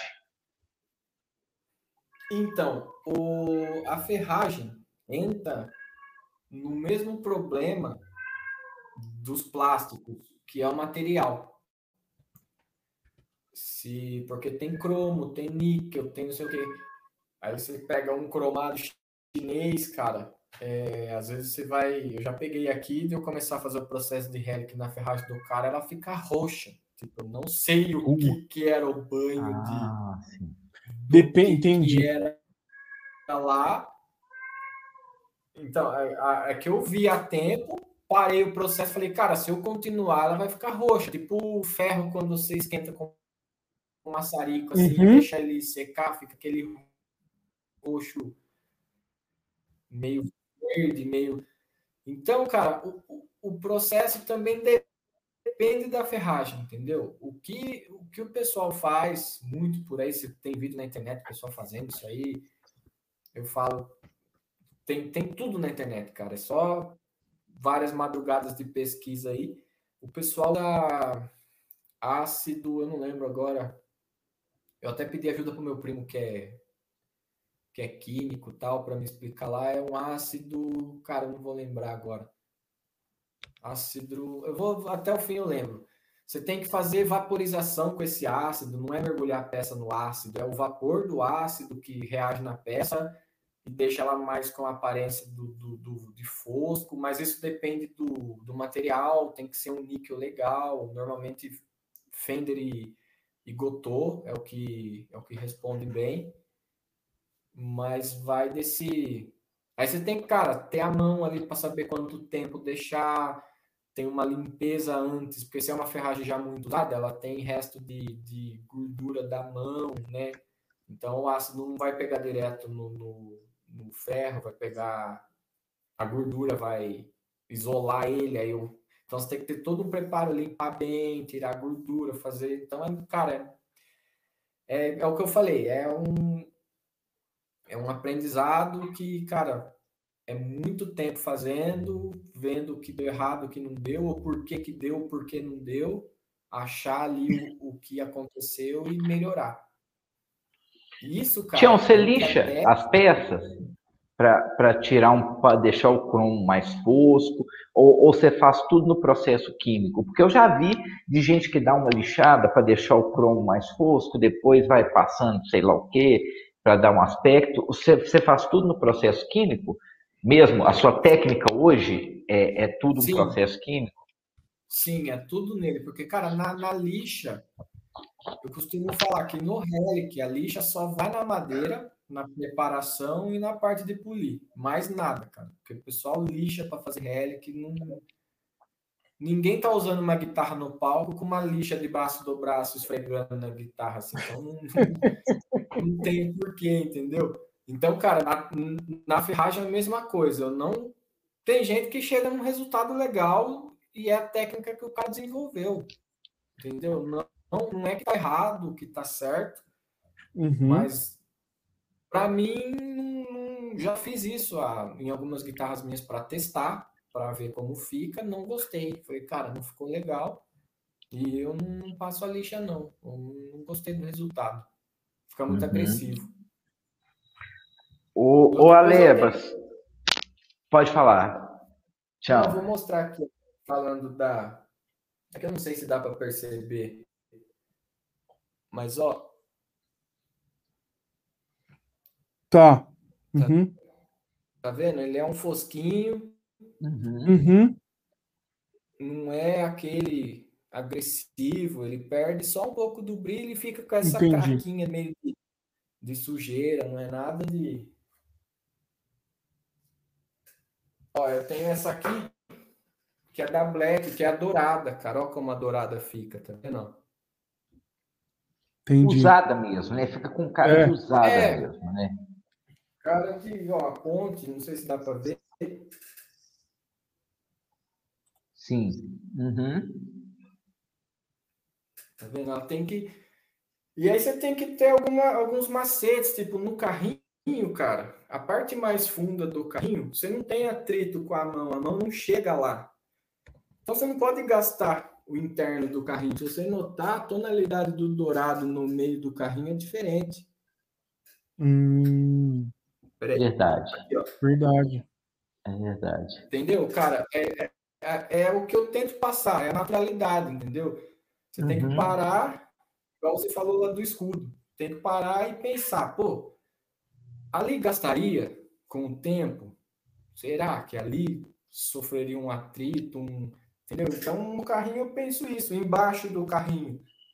Pô, você tem que tirar o carrinho, lá embaixo tem que estar tá praticamente a ponte nova, brilhante, porque ali não, dificilmente sofreu atrito, sujeira, vai ter sujeira, mas a cor ali, por exemplo, vai estar tá, do dourado é para estar tá meio intacto, né? Então é esses detalhezinhos. Ô, ô Alebas, você tá com as fotos na mão aí? Sim, senhor. Está na mão aqui, fácil. Vamos para algumas fotos, Vamos Tião. Para gente, pra gente, depois das fotos, falar do, da guitarra, velha guitarra? Vamos, vamos, vamos. Boa. Vamos lá, então, ó. Essa aqui é a primeira, maravilhosa. Ah, gente, deixa eu só falar uma coisa. É, vocês vão ver nas fotos, volta a foto aí, o, o, o Alebas. Calma. Não, aquela grandona. Essa. Ó, o Tião manda, né? Gente, é, é, isso é legal de falar, que o Tião manda a foto da guitarra, né, Tião? Junto. Tem, tem um certificadozinho, tem tudo. Então, tipo assim, é, ah, se, se alguém. Beleza, ah, tá lá no Mercado Livre. Refinish feito pelo Eric, feito pelo Velha Guitarra. Se não tiver fotinha e os papeizinhos, não foi o Tião que fez, né, Tião? Cara, é, já, já teve caso, viu, de, de, de gente que me mandou link, amigo meu, falou, oh, cara, achou uma guitarra no Mercado Livre. Eu olhei e falei, cara, mas não é minha. Já vi gente postando a guitarra no palco, no Instagram, marcando velha guitarra, e tipo, não foi o que fiz. Isso é do caralho, né? Animal. É. Cara, isso aí eu, eu roubei assim, não roubei, né? Porque é, a Custom Shop manda certificado, não sei o quê. É mais para preservar quem está comprando, né, do que qualquer outra coisa. É, porque eu, eu, acho que o Rafa da, da Music Color teve Faz. problema com isso também, que uma vez eu falei, eu falei com ele há muito tempo atrás.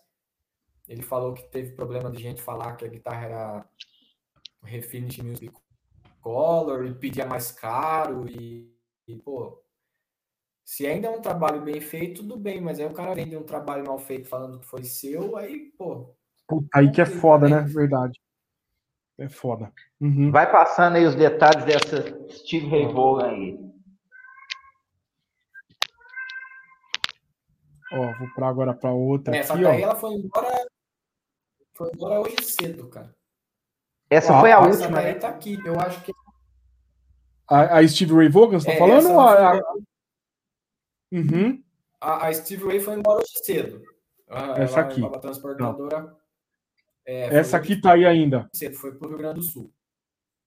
Essa tá aqui, eu mostro ela para vocês. Eu acho que essa é a Warmouth que o cara falou ali que era dele. Porque é a única Warmouth que eu tô aqui no momento. Beleza. Aí tem essa aqui que eu achei que ficou lindaça também. Foda demais. Cara, essa é do Caio. Do Caio, ele, ele pegou aqui faz umas duas semanas. Ela ficou bem legal essa guitarra, cara. Muito bonita. Muito bonita. Essa aqui também, que puta. Essa é, aí ficou mais clássica do Rory, né? Essa ficou mais a cara do Rory Gallagher. Essa é, a boa, é. Ela já foi feita com corpo. É um corpinho Alder, se eu não me engano. É um corpo MJT, eu acho. É, é do Felipe Pacheco, uhum. da, que faz as montagens da FP Guitars lá do, do, do, Eu não lembro agora se é Norte e Nordeste, mas, cara, é um parceirão meu aí. A gente faz guitarra direto. Aí vem a, a, a saudosa aqui, que eu acho que.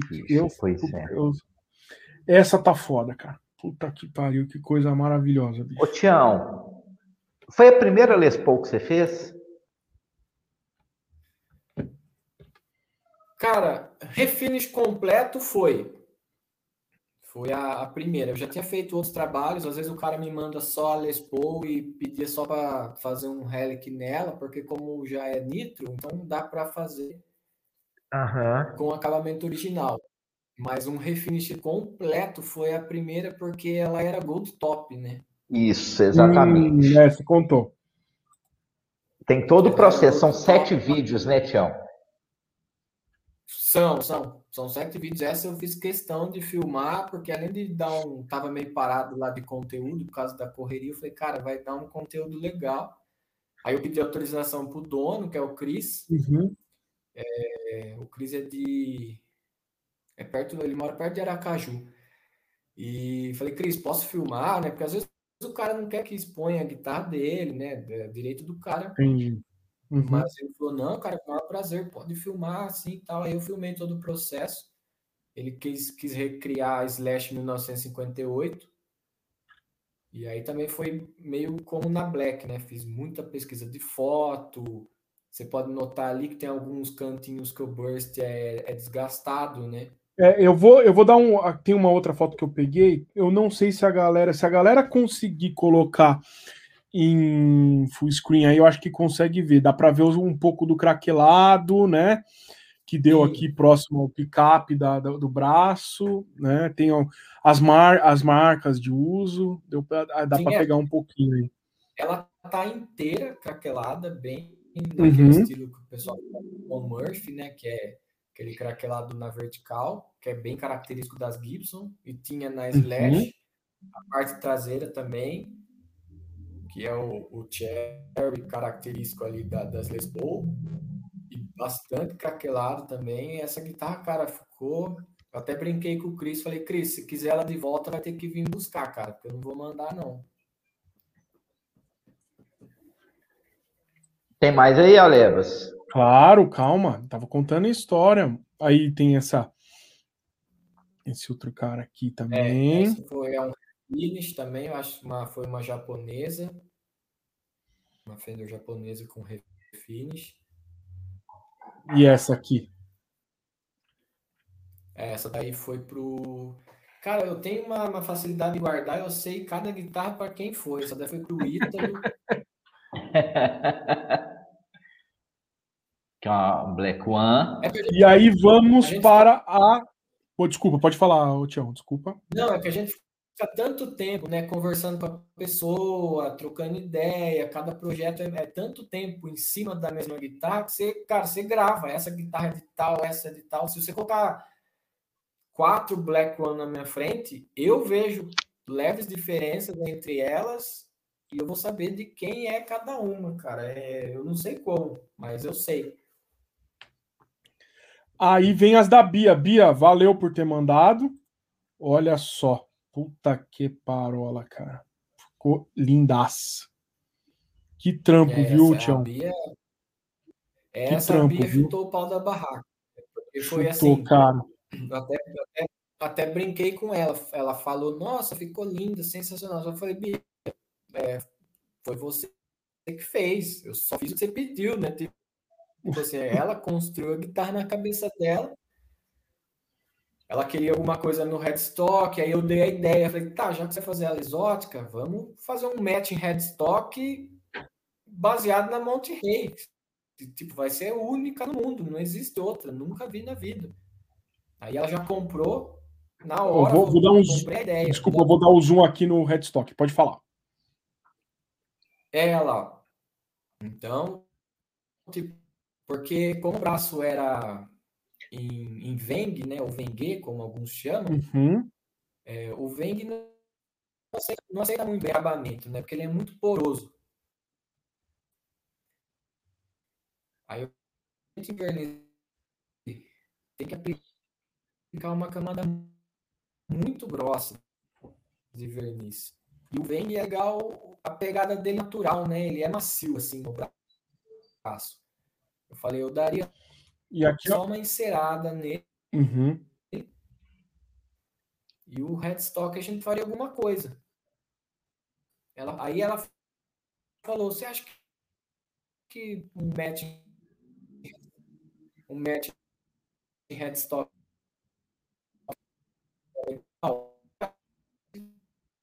ela comprou a ideia na hora e a gente fez. Ô, ô Alebas, olha só para você ver. Tá hum. vendo? É o logo dele, né? Velha guitarra e tal. Uhum. E ali é, onde geralmente vem Original Counterbody, né? Original Custom Relic. Detalhes. Detalhes. Tá vendo? E aqui, ó, mais um pouco de detalhe. E o que você falou, FF, ali da foto, da guitarra tal, ó, que vem junto com o certificado e tudo mais, né? É isso aí. Valeu, Bia, pela foto. Voltamos. Ô, ô Tião. Beleza. Quanto, eu quero saber é. curiosidades. Quantas Les Paul já apareceram depois dessa réplica aí do, do da Slash? É, esse ref... Essa daí a Bia colocou ponte do Ramé. Ela quis mandar um abraço pro Ramé. Ela quis, ela quis fazer.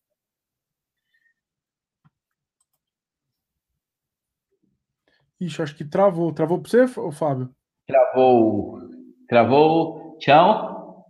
Cara, é, pra, que chegou até não vieram nenhuma para falar a verdade, mas assim choveu de gente querendo saber.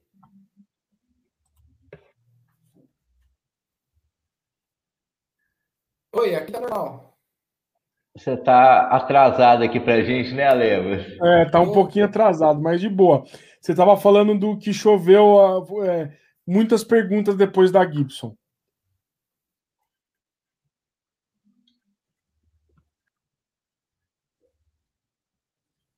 Isso. Então, o cara veio muita gente querendo saber como é, como faz. É que um pouquinho do problema da Gibson, que a gente fica, até o pessoal fica receoso, é por causa do transporte, né? Do, do envio, Uhum. Fica da restock. Então, muita gente falou, cara, assim que a pandemia der uma melhorada, eu vou pessoalmente levar, eu vou não sei o quê, entendeu? Então, muita gente veio falar de fazer, só que o pessoal, pô, é uma guitarra já cara, né? É uma. É uma. É uma Gibson, né, cara? Você, você não pode jogar em qualquer transportador aí. Que são. É, é ir de volta, né? Tem, tem duas vezes a chance de, de dar problema. Então, o pessoal, muita procura, o pessoal ficou louco nisso, só que eles ficaram receosos no transporte. Alguns são de perto, cara, quando der um tempo eu quero ir pessoalmente, quero, né, pô, te conhecer levar guitarra. Então teve muita procura, mas o pessoal ainda segurou a mão por causa da, do envio. Ô, Tião, é, eu tô vendo aí atrás de você e você já comentou, assim, é, é, por alto, que assim, só fazendo, só recapitulando um pouco aqui. Começou com um projeto, você querer ter, ter uma guitarra Relic, né, uma Black One, fez uma réplica, começou a aparecer demanda, demanda. E aí, assim, tanto de customização, customização que eu falo assim, refinish, né, para fazer relic, tipo assim, ah, beleza, eu tenho, tenho uma Fender, eu quero fazer um refinish, quero fazer um, um two-tone sunburst, relic, eu quero fazer isso, eu quero fazer aquilo, as Gibsons, né, que já são em nitra, ah, eu quero um, um, um craquelado, eu quero isso, eu quero aquilo e tal, tal, tal. E as coisas foram caminhando e você tem um planejamento para muito em breve, né, tem até, acho que é até um protótipo aí atrás de você, de lançar as guitarras da velha guitarra, né? Sim. Sim. É, cara, é, já era para ter lançado, assim, of, oficialmente, né, público, que, ah, tenho guitarra disponível. Eu tenho algumas peças, corpo e braço aqui, prontos, mas eu não lancei nada ainda por falta de peça principalmente hardware ponte, ponte Tarraxa. Tipo, cara, eu tenho quatro fornecedores hoje que, que eu compro direto deles, né? Que são representantes Gotô, e nenhum tem mais é, estoque. Tipo, eu vou manter um padrão de, de ponte ponte tarraxa vintage, né? Que uhum. compõe o visual. E, cara, aí o lançamento das guitarras ficou em stand-by por essa falta de, de, de, estoque das peças no Brasil. É, é, parece que agora, na virada do mês, agosto, setembro, vai chegar um lote grande da Gotô no Brasil. Só que aí já vem com talvez um, um valor reajustado, então aí eu vou ter que sentar, conversar os valores com os fornecedores, reajustar os custos e tudo mais, né? Uhum. Mas é, já, tipo, eu mostro aqui, eu fiz uma tele e uma extrato. A princípio é, seria uma. Eu vou fazer tele tradicional, aí tem as opções de colocar um humbucker no braço, um, um mini humbucker e tal. Mas nada muito além disso vai ter a opção de uma extrato 60 e uma opção de extrato 50. Aí o cliente vai customizar raio de escala, tamanho de traste, é, shape do braço, essas coisas, entendeu? Cor, cor, cor do escudo, cor da guitarra, cor da ferragem. Mas eu não quero, tipo, ah, eu quero uma ponte dois pivôs. Cara, Aí, nesse caso, eu vou vender o corpo separado, entendeu? Ele monta para ele. As uhum. guitarras da, da, da, marca velha guitarra, com headstock velha guitarra que você mencionou, que ficou legal lá, que eu desenvolvi, ela vai seguir esse padrão, porque, cara, para mim é mais fácil você ter padronizado, entendeu? Porque senão cada um começa a pedir uma coisa, cara, nada sai bom, entendeu? Ah, eu quero a tarraxa com trava de tal marca, aí a medida é outra, a furação é outra. Ah, eu quero a tarraxa tal, com a ponte tal. Então você nunca, você não tem um padrão. Então eu resolvi padronizar com as ferragens vintage. O escudo é tal, o escudo vou usar Mojotone, que é americano, né? Escudo que não uhum. é Mojotone. Ferragens Gotô, o nut vai ser Graphtec o pessoal tá sem nut também. Se você entrar no Mercado Livre e procurar nut Nubone, Caralho, tá difícil sua vida então, né, bicho? Cacete, bicho. Tá. Se entrar no Mercado Livre lá procurar Nubone, cara, que é uma linha da, da Graphtec, não tem. Não, ninguém tem. E aí a elétrica vai ser CTS, capacitor a óleo, é, chave, a, a, o, o, o jack Switchcraft.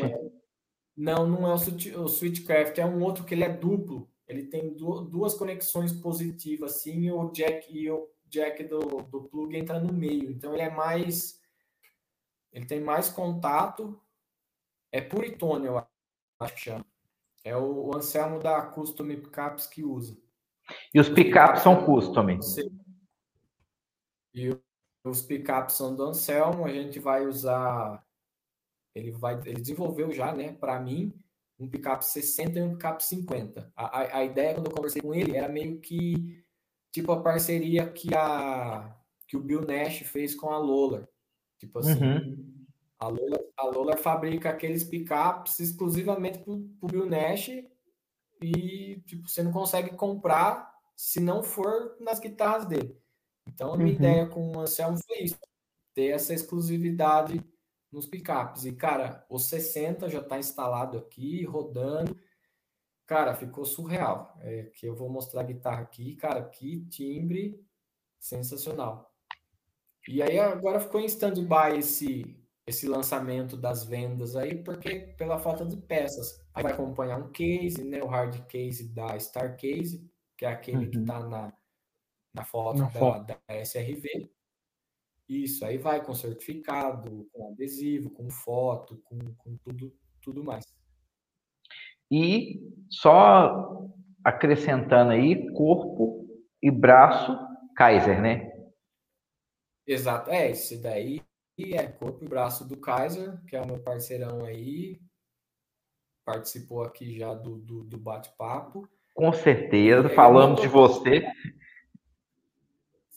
Sim, eu, eu assisti depois. Depois eu sentei lá para assistir. Pô, Kaiser é, é um cara sensacional.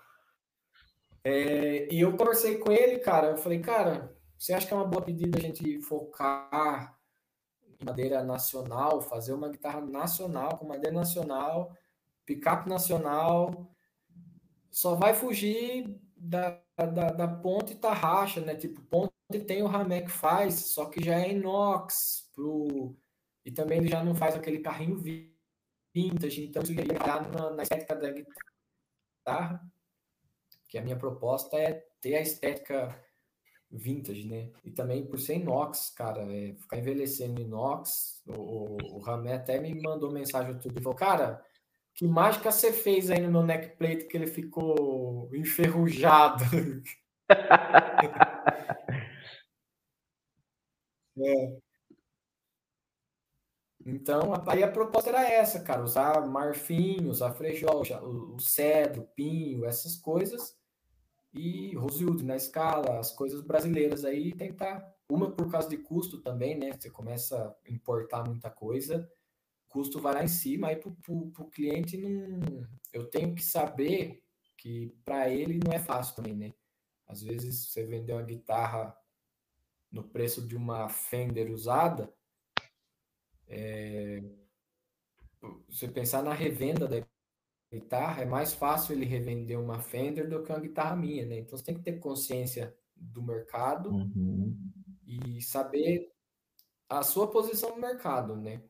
Não adianta se falar, ah, mas a guitarra soa bem, é linda, não sei o que, tá? Só que, cara, tem que ser realista, não adianta se iludir com isso. Esses dias eu tive uma surpresa que um cara comentou lá embaixo: pô, você aceita uma Fender, não sei o que lá, como par de pagamento? Eu falei, pô, se o cara tá querendo dar uma Fender com um par de pagamento numa guitarra minha, pô, um bom sinal, né? Só que é, é raro. Né? Ô, Tião, você pode mostrar pra gente aí?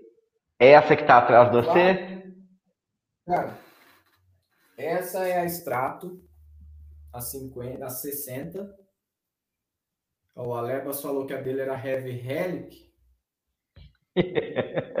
Essa tá muito escudo, mais. O escudo, o escudo, é, parece branco, mas ele é mint green com os knobzinhos de OSI. Tá vendo? Os knobzinhos mais. Olha os hum. detalhes aqui, ó. Ela tem bastante craquelado, não sei se dá, vai dar para ver, eu acho que não. A parte traseira é Eu acho que aqui dá, daria para ver algum craquelado. Deixa eu ver. Ah, dá para ver alguma. Dá, dá. dá. Ver. E, e, realmente, o padrão do craquelado da Fender é diferente do padrão de craquelado da Gibson. É, é bem diferente. É bem diferente. Então, essa daqui foi o primeiro extrato, né, com headstock que eu desenvolvi. Bicho, ficou muito legal esse headstock. Né? Ficou muito legal, Tião. Então, aqui, cara, é, ele tem uma, uma particularidade que esse contorno de baixo dele, ele acompanha esse contorno do V. Uhum. Eu peguei o V da velha e repliquei ele aqui. Entendeu? Entendi. Então, não, sacada, não foi sacada. Assim, é, não foi aleatório. Eu peguei o, o, a parte de cima do V aqui e repliquei aqui, né? E aí pedi para o Kaiser me ajudar em alguns ajustes, porque daí você tem é, espaçamento, direcionamento de corda e tudo mais. O Kaiser me ajudou nessa parte do, do, do projeto, que nada, ninguém melhor que ele para fazer, né? Deixa para quem sabe. E aí saiu, cara. Eu gostei, gostei bastante. Aí saiu essa extrato e saiu a tele, cara. Tem a tele número um aqui também do de protótipo. Caralho. Um mini humbucker. Logo, logo vai ter vídeo dessas guitarras aqui. Ela é inteira, inteira, inteira craquelada também, mas não sei se dá, dá para ver. Deixa eu ver. É, não dá. Não dá, tá tudo brilhando aí, Tião. É. Mais lindo. É, ah. Tá, a luz tá bem, tá bem de frente. Parte traseira. Caralho, bicho. Linda. Aí ela tem os hélices com uma escala a escala Maple, né? E aí aqui eu coloquei só para eu registrar o, o 001. Uhum. Você fez Cara, primeiro a tele ou extrato? Eu tô Primeira tele. Então, por isso que 001 mesmo, né? É, essa é a 1 e a, a extrato aqui está o, o 02. E a, a, a, a tela é de cedro? Ou... Cara, a, a extrato é cedro e a tela é frejó. Como eu ia fazer um sunburst translúcido, porque tem aquele sunburst amarelo mais sólido, né? Uhum. Eu queria fazer um, um, um translúcido, ele o, o veio do, do, Parece até um, um Ash, né? Olhando assim, ó. Aí que, aí que entra aquela história do, do, da seleção da madeira. Porque se você olhar, é um frejó. Mas se você olhar esse frejó que eu uso na Black, ele é liso. E esse é? Esse é o frejó hum. Que a hora que eu, eu pedi para o Kaiser, eu falei, cara, eu quero um frejó com um veio mais aparente, porque eu vou fazer um, um sunburst. Isso valoriza o visual, né? Então tem Entendi. toda essa parte da seleção da madeira. E o braço marfim das duas, e a outra tem a escala Rosewood. Ô Tião, qual que é a previsão, assim, de, de, você fazer um lançamento mesmo e tudo, começar a aceitar encomendas de, das guitarras velha, guitarra mesmo, ou você pretende trabalhar com pronta entrega? Tipo assim, você vai fazer um, um, um número X e vai disponibilizar para venda? Ou você vai fazer por encomenda? Como é que vai ser? Cara, eu tenho, igual eu falei, eu tenho já alguns. Como o, o headstock é personalizado, então eu tenho, é ele que eu tenho que usar. É, o Kaiser tem que fazer uhum. especial para mim e tal. Eu tenho algumas peças aqui já em stand-by, esperando chegar peça no mercado, uhum. eu fazer a compra e já montar. A minha ideia é sempre ter alguma coisa pronta entrega, porque sempre tem um cara que vem, cara, eu quero aumentar não sei o quê. O ponto negativo, vai, ele vai ter que gostar da cor, gostar da guitarra, gostar do, do, do shape do braço, entendeu? Gostar das specs dela. Uhum. O ponto positivo é que ela tá na mão, você não vai ter que esperar fazer. Mas eu vou trabalhar dos dois jeitos, com encomenda e com e a pronta entrega e previsão, cara, eu não tenho nenhuma. Tipo assim, eu dependo da, das peças. Eu pergunto pro pessoal. E aí, a previsão? Eles também não têm previsão. Então, você entra no site de todo mundo lá, esgotado, esgotado, esgotado. Uhum. Então, não tem como. E se eu quiser manter o padrão e manter o que eu já fiz como protótipo, já está acertado com o Kaiser, as coisas, eu vou seguir eu podia pegar, usar, sei lá, outra marca, usar o Wilson, usar não sei o quê. Mas eu falei, cara, eu vou padronizar, eu quero o Gotô, e é isso que, que eu quero para guitarra. Ela funcionou bem assim, eu, eu gosto da marca, é uma marca que todo mundo aceita também. Uhum. Eu gosto de nivelar para cima, assim, né? Cara, se eu posso usar um, um pouquinho melhor, pagando, às vezes, uma diferença que diluindo ali fica mínima. Então vamos usar um, uma coisa um pouquinho melhor que, que todo mundo sai ganhando, né? Tipo, eu não vou ter dor de cabeça, porque eu sei que eu estou vendendo uma coisa que vai durar, uma coisa, uma tarraxa boa, vai segurar a afinação, a ponte é boa.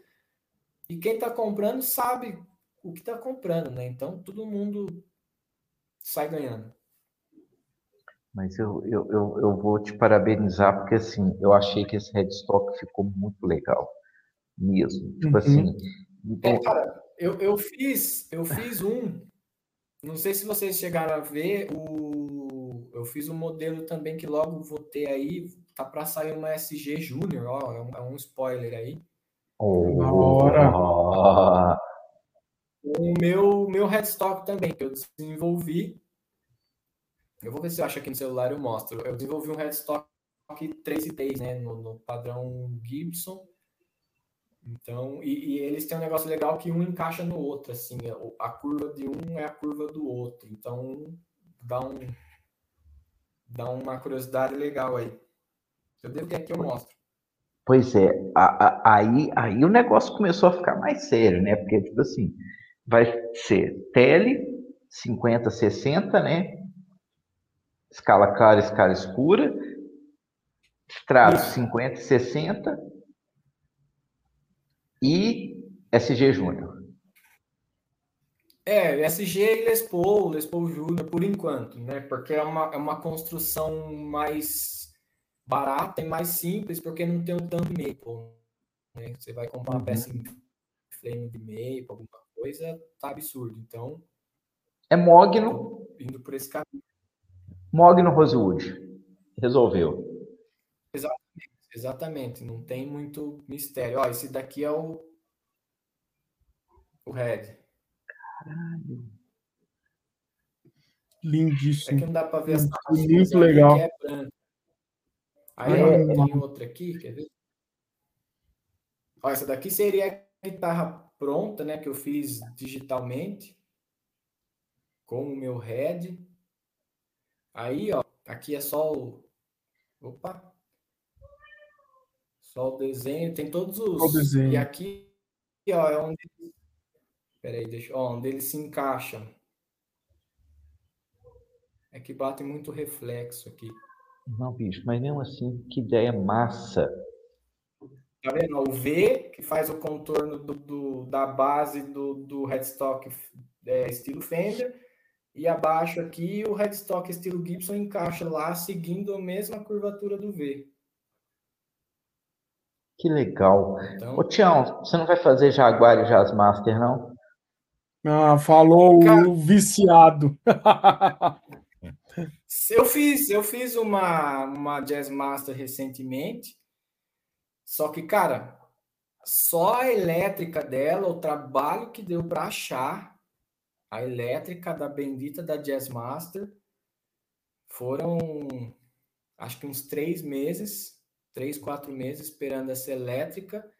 E, cara, a elétrica chegou para mim a um custo de Cara, beirando 980 reais. Só a elétrica. É a azul? captador. Aquela azul, exatamente. Ela ficou nesse valor sem, sem captador, só elétrica. O Anselmo, o Anselmo que conseguiu, né? Eu fiquei no pé dele, ele foi atrás. E, cara, deu trabalho essa guitarra.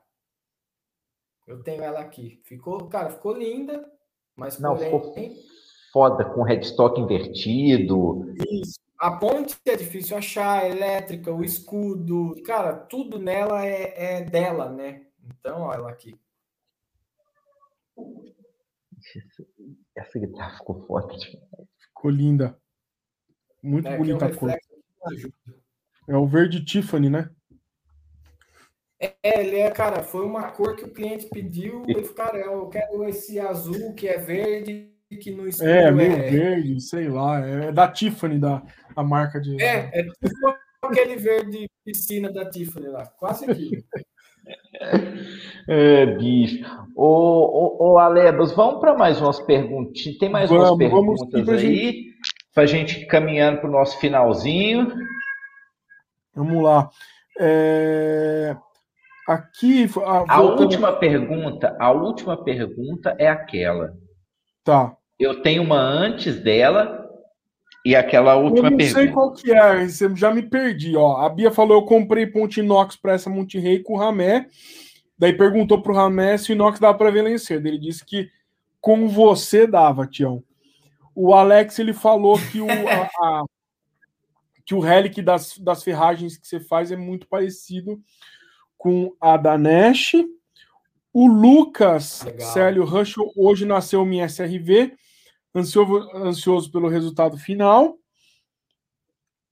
O... Legal, valeu, Lucas. Esse Red ficou muito fera, o, o, o, Fábio? Qual que é que você quer que eu, que eu fale Não, agora? Peraí. Eu quero perguntar. Aí eu tenho uma pergunta do Otávio, né? Essa aqui. Nós vamos voltar no assunto. É. A dica para tirar o brilho.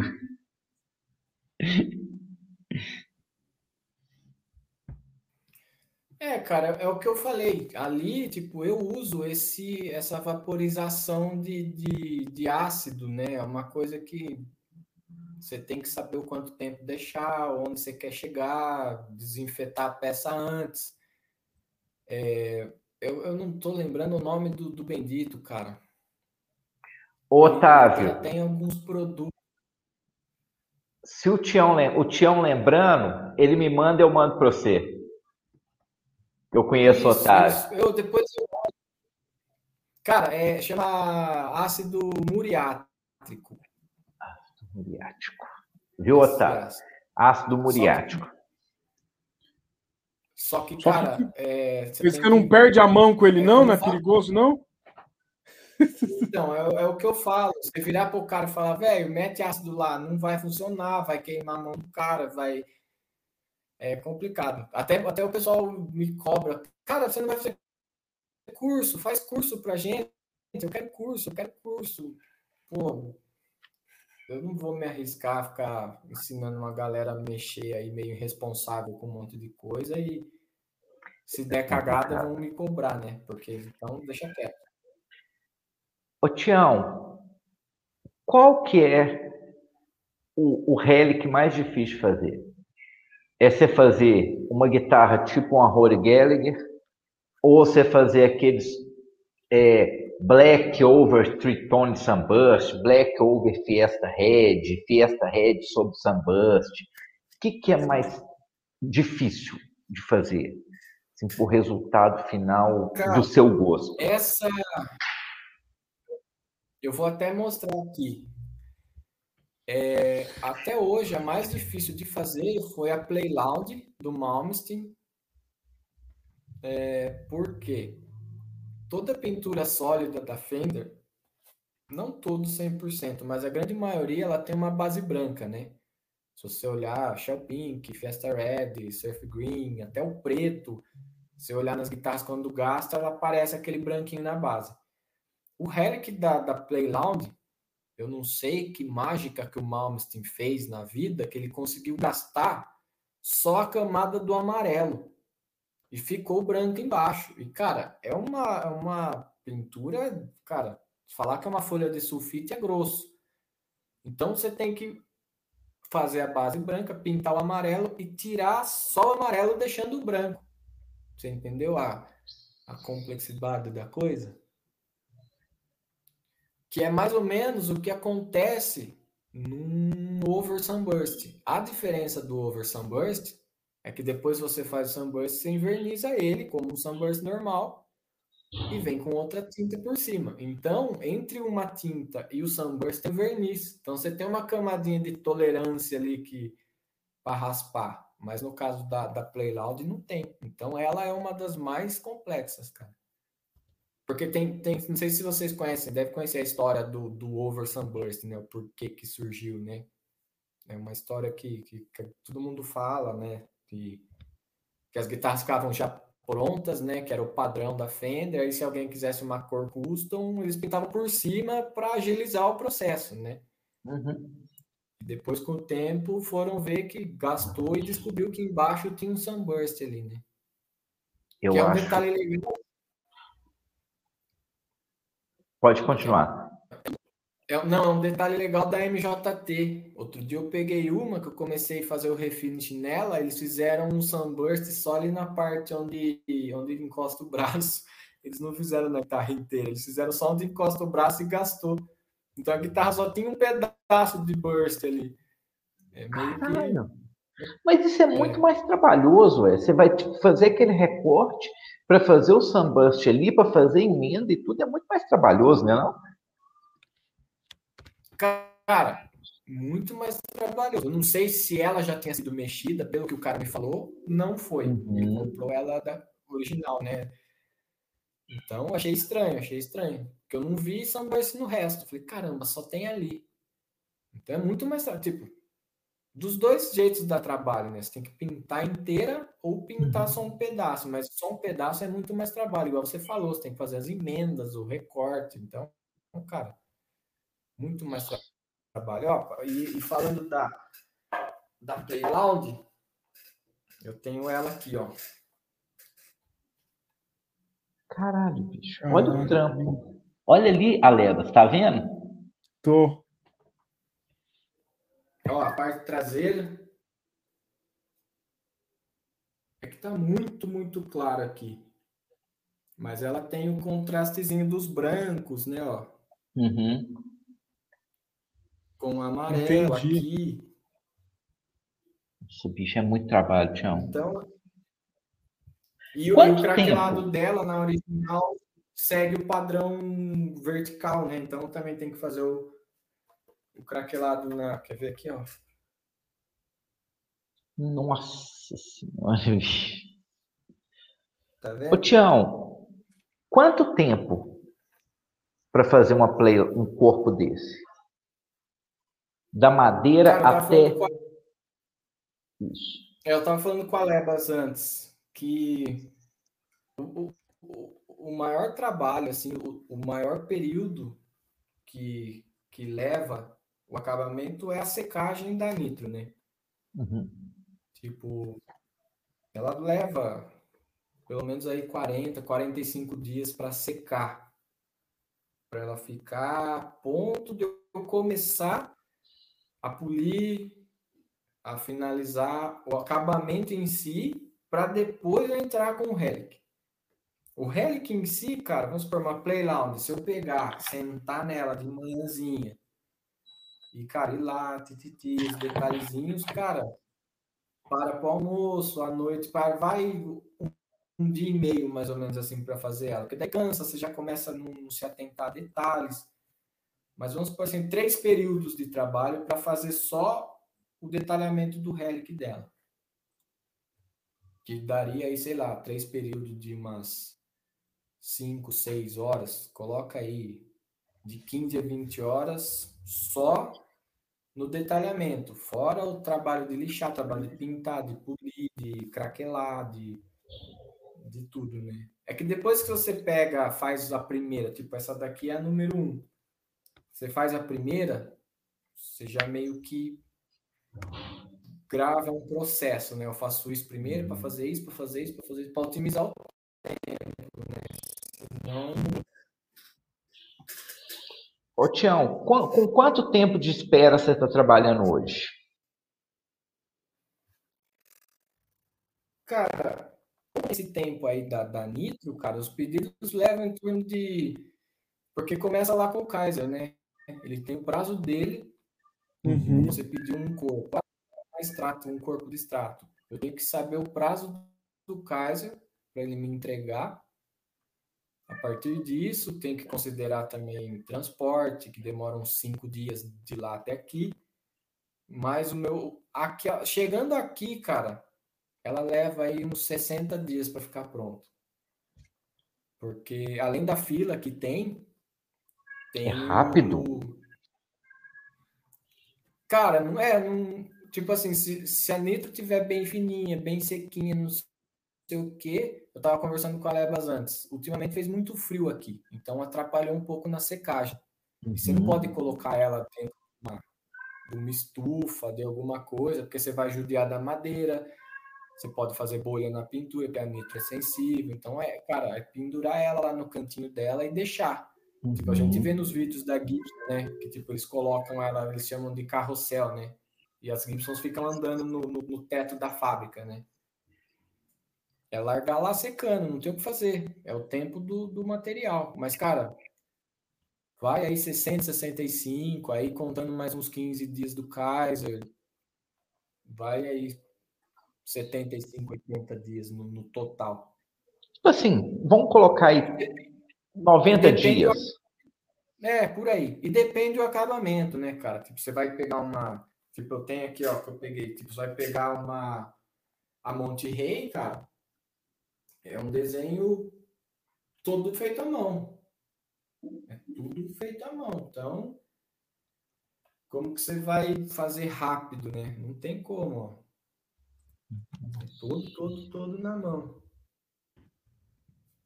Então ela já demora um pouco mais. Então vai de cada projeto. Você vai fazer um, um sunburst, sunburst são né, tem o amarelo, tem o preto, o vermelho, o verniz. Aí você vai pedir um over sunburst. Você tem que esperar o sunburst secar, dar polimento para aplicar a segunda cor por cima. Então, cara, vai de cada projeto, né? Não tem. Uhum.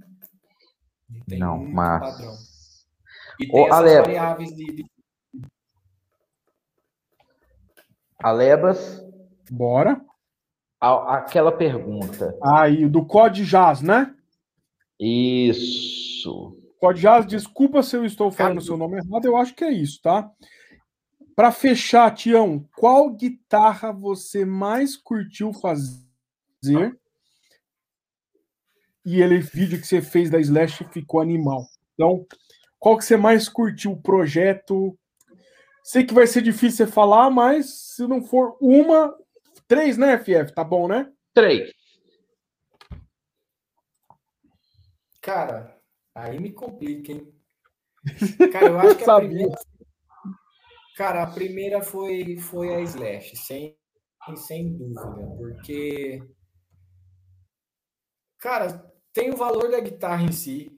E você fala assim, pô, o cara confiou uma guitarra dessa a mandar para cá para fazer um, um, trabalho, né? E daí uhum. Foi uma transformação total, né? Ela era gold nada a ver com, com, com, com, com o que o cara queria no final. E ela, certeza, foi a primeira. Tanto que quando ela chegou aqui, eu mostrei ela para minha esposa aqui, e ela falou assim: Nossa, mas ele vai mexer nela, ela tá tão linda assim, que cara louco. Tipo, porra, Gold Top é linda. Aí tinha um amigo meu aqui também, ele falou a mesma coisa. Ele falou, cara, que bicho louco, mano mandar essa guitarra pra fazer. Aí depois que ela ficou pronta, eles olharam e falaram, puta, ficou melhor do que quando ela chegou. Tipo, eu falei, tá vendo? Eu até brinquei, falei, pô, subestimaram o meu trabalho, hein? Falei, nem, nem minha esposa estava confiando. Até esposa, né? É. E, cara, e, e o Cris, desde o começo, quando ele mandou, ele falou, cara, faz muitos anos que eu queria fazer isso vai ser, cara, se você não fizer, ninguém faz. Eu falei, pô, responsa. Aí, cara, foi, foi bem legal fazer ela. Pelo, pelo nível de detalhe, chegar na cor, né, cara? Você tem que chegar na cor ali. É, depois, eu até tenho foto lá, eu envelheci a, as tulipinhas das tarraxas, eu envelheci a logo, né? Que a logo Gibson vem numa de pérola branquinho, então eu tive que deixar uhum. amarelado. Cara, vários, vários, vários processos. Envelhecimento de, de cover de captador, de ponte, fazer o craquelado na vertical, chegar no, no, tom do. Porque a Gibson, além da construção, ela tem um acabamento complexo, porque ela tem binding. Normalmente o, o back é de uma cor, tampa de outra. O braço é colado, é muito mais difícil manusear. Tipo, uma extrato, você coloca no suporte ali onde, onde iria o braço, você manuseia ela um cabo, né? Tipo, a Gibson você vai manusear como? Se você pegar no, no braço, você não pinta o braço. Então, é um trabalho muito complexo. Ela, então, para mim, é a, o projeto mais legal. E, e, e, tipo assim, quem vê a foto acha legal, mas, cara, a hora que você vê pessoalmente, a, a, por foto, eu, eu não consegui mostrar, assim, que ficou a guitarra. Tanto que quando o Chris recebeu, ele, cara, pirou na guitarra, pirou. Não, massa. Então, Tião. Oi? Tião, tá ouvindo? Oi. Tô, falei, falei que ela é a número um. Para mim foi o projeto mais legal até hoje. Massa. Tem algum projeto que você tem vontade de fazer? Que você não fez ainda? Cara, deixa eu ver. Eu tenho vontade de fazer, cara. Eu até conversei com o Kaiser para fazer uma para mim, mas por causa de dólar, essas coisas ainda não fiz. Eu queria fazer uma Les Paul, cara, com, com um tampo bem assim, estilo um Tom, um Tom Murphy, aquele flame de maple bem caprichado, uma uma bem, bem, bem clássica, assim, uma Les Paul bem clássica. Mas, por enquanto, cara, o custo está muito alto para fazer. Está muito alto. Mas você vai vender muita guitarra para poder fazer. Com certeza. Tomara, tomara, tomara. Já, vendi, já vendi três por Alebas hoje, tanta conta. Não, e daqui a pouco vai vender mais duas, né? Ô, Tião. Não, vou. Quero te agradecer muito por ter topado esse bate-papo com a gente. Cara, foi demais, assim, viu? Foi muito te dar par... parabéns pelo seu trabalho, mesmo assim, porque é um nível de detalhamento primoroso, sabe? É, é, é, um, é um detalhamento, eu diria, obsessivo, mas no bom sentido. Concordo. Sabe? Sim. De, de, assim, de bicho, continue o, o, excelente trabalho. Desejo muito sucesso aí com a marca da, da velha guitarra, sabe? Eu tenho um projeto em mente que eu espero que a gente possa desenvolvê-lo em breve, sem eu morrer, tá? A Lebas vai comprar mais umas três guitarras. e assim, bicho, muitíssimo obrigado pelo seu tempo, pela sua disponibilidade. A gente vai colocar, gente. Ah, antes, se inscreva no canal da gente, arroba Papo de Guitarra. É, se inscreva no canal da Velha Guitarra, dê o joinha para todo mundo, sabe? Tipo assim, apreciem o trabalho, as coisas legais que estão sendo feitas aqui no Brasil, porque tem muita coisa massa, sacou? Vamos Com valorizar o, o, o, nosso mercado e aproveitar esse momento para fazer tipo, coisas legais. Tem muita gente fazendo coisas legais. Tião é um deles, a gente já falou com, com muitos, né? Cada um no seu nicho, mas, Sim. Tião, muitíssimo obrigado, valeu demais, valeu muito, muito mesmo, assim. Não, cara, cara, agradeço Pô, a hora que você me convidou lá, até né, teve uma data que não deu para a gente fazer. Falei, cara, essa não dá, já vê a próxima que eu já, já na hora aceitei. E, cara, agradeço. Igual já falei, cara, já passou muito nome legal aqui. E, cara, tudo cara que eu admiro tá aí, eu estando aqui, porra, né? Foi, puta, que privilégio, cara. Não, você veio somar com a gente. Com certeza, é, com certeza. Todo mundo, todo mundo que passou aqui deixou a sua experiência, a gente sempre aprende. E, cara, é pedir para a galera, igual você falou, valorizar, cara. É, curte o canal, né? Vocês fazem um trabalho legal para caramba, divulga o pessoal, passa informação, curiosidade, né? É, ajuda a gente, né? E ajuda a divulgar nosso trabalho. E tenho certeza que vocês não estão ganhando nada com isso, né? Porque, cara. não, só gasto, na verdade. Conhecimento. Estão ganhando é, conhecimento, conhecimento. se ganha, é verdade. Conhecimento. Cara, é a, única, é a única coisa que ninguém vai tirar. Tipo assim, e, e Total. você tem a ganhar com isso. Mas como a Lebas falou, você tem o seu gastinho ali, né? Às vezes você tem que, pô, o Fábio, o Fábio chegou em cima da hora ali, né? A gente tava conversando antes, pô, o Fábio tá chegando, tá chegando trabalho agora, tá chegando em casa. Entendeu? Às vezes você nem fez suas coisas e já sentou aí para fazer acontecer. Então a galera tem que valorizar, né, cara? Quem, quem vê o, a coisa pronta ali é fácil, né? Você vê pronto. Depois está pronto é fácil. Eu quero ver o antes ali até chegar naquilo, né? Tipo, a gente já estaria conversando há um bom tempo. Cara, entra tal hora, vou te mandar o link. A gente vai falar disso, me passa um release, né? A gente já bateu um, Uhum. Um papo ali na medida do possível, um, um, bom papo. Então ninguém vê isso, né, cara? A galera pensa que é sentar aqui, e aqui meu escritório é uma bagunça, acaba e vou ter que organizar tudo para amanhã já acordar e, cara, e trabalhar, de, de, tirar toda a bagunça aqui. Então, é o único mínimo que o pessoal teria que fazer é realmente curtir, compartilhar e e ajudar, né, a propagar isso daí, cara. E eu só agradeço vocês aí pelo, pelo convite, cara. Sensacional. E quando quiser, só chamar. Tião, Tião assim que passar essa pandemia, muito obrigado. faremos uma visita para fazer pessoalmente. Cara, com certeza. Já, já fui. O Alebas, eu não sei onde mora, você mora em BH, né, Fábio? Isso, o Alebas mora em São Paulo. São Paulo. Já lá, São Paulo é mais fácil. Já fui algumas vezes para BH aí, cara, para ir de novo é fácil, hein? Opa, será um prazer. Tião, muito obrigado. Alebas, obrigado. Pessoal que está aí até Valeu, agora com a gente, muito obrigado, gente. Boa noite para vocês. Um grande abraço. Amanhã, daqui a pouquinho já está no ar. Amanhã a gente está lá soltando de novo. Tião, mais uma vez, muito obrigado, valeu, valeu e parabéns pelo seu trabalho, sucesso. Valeu, gente.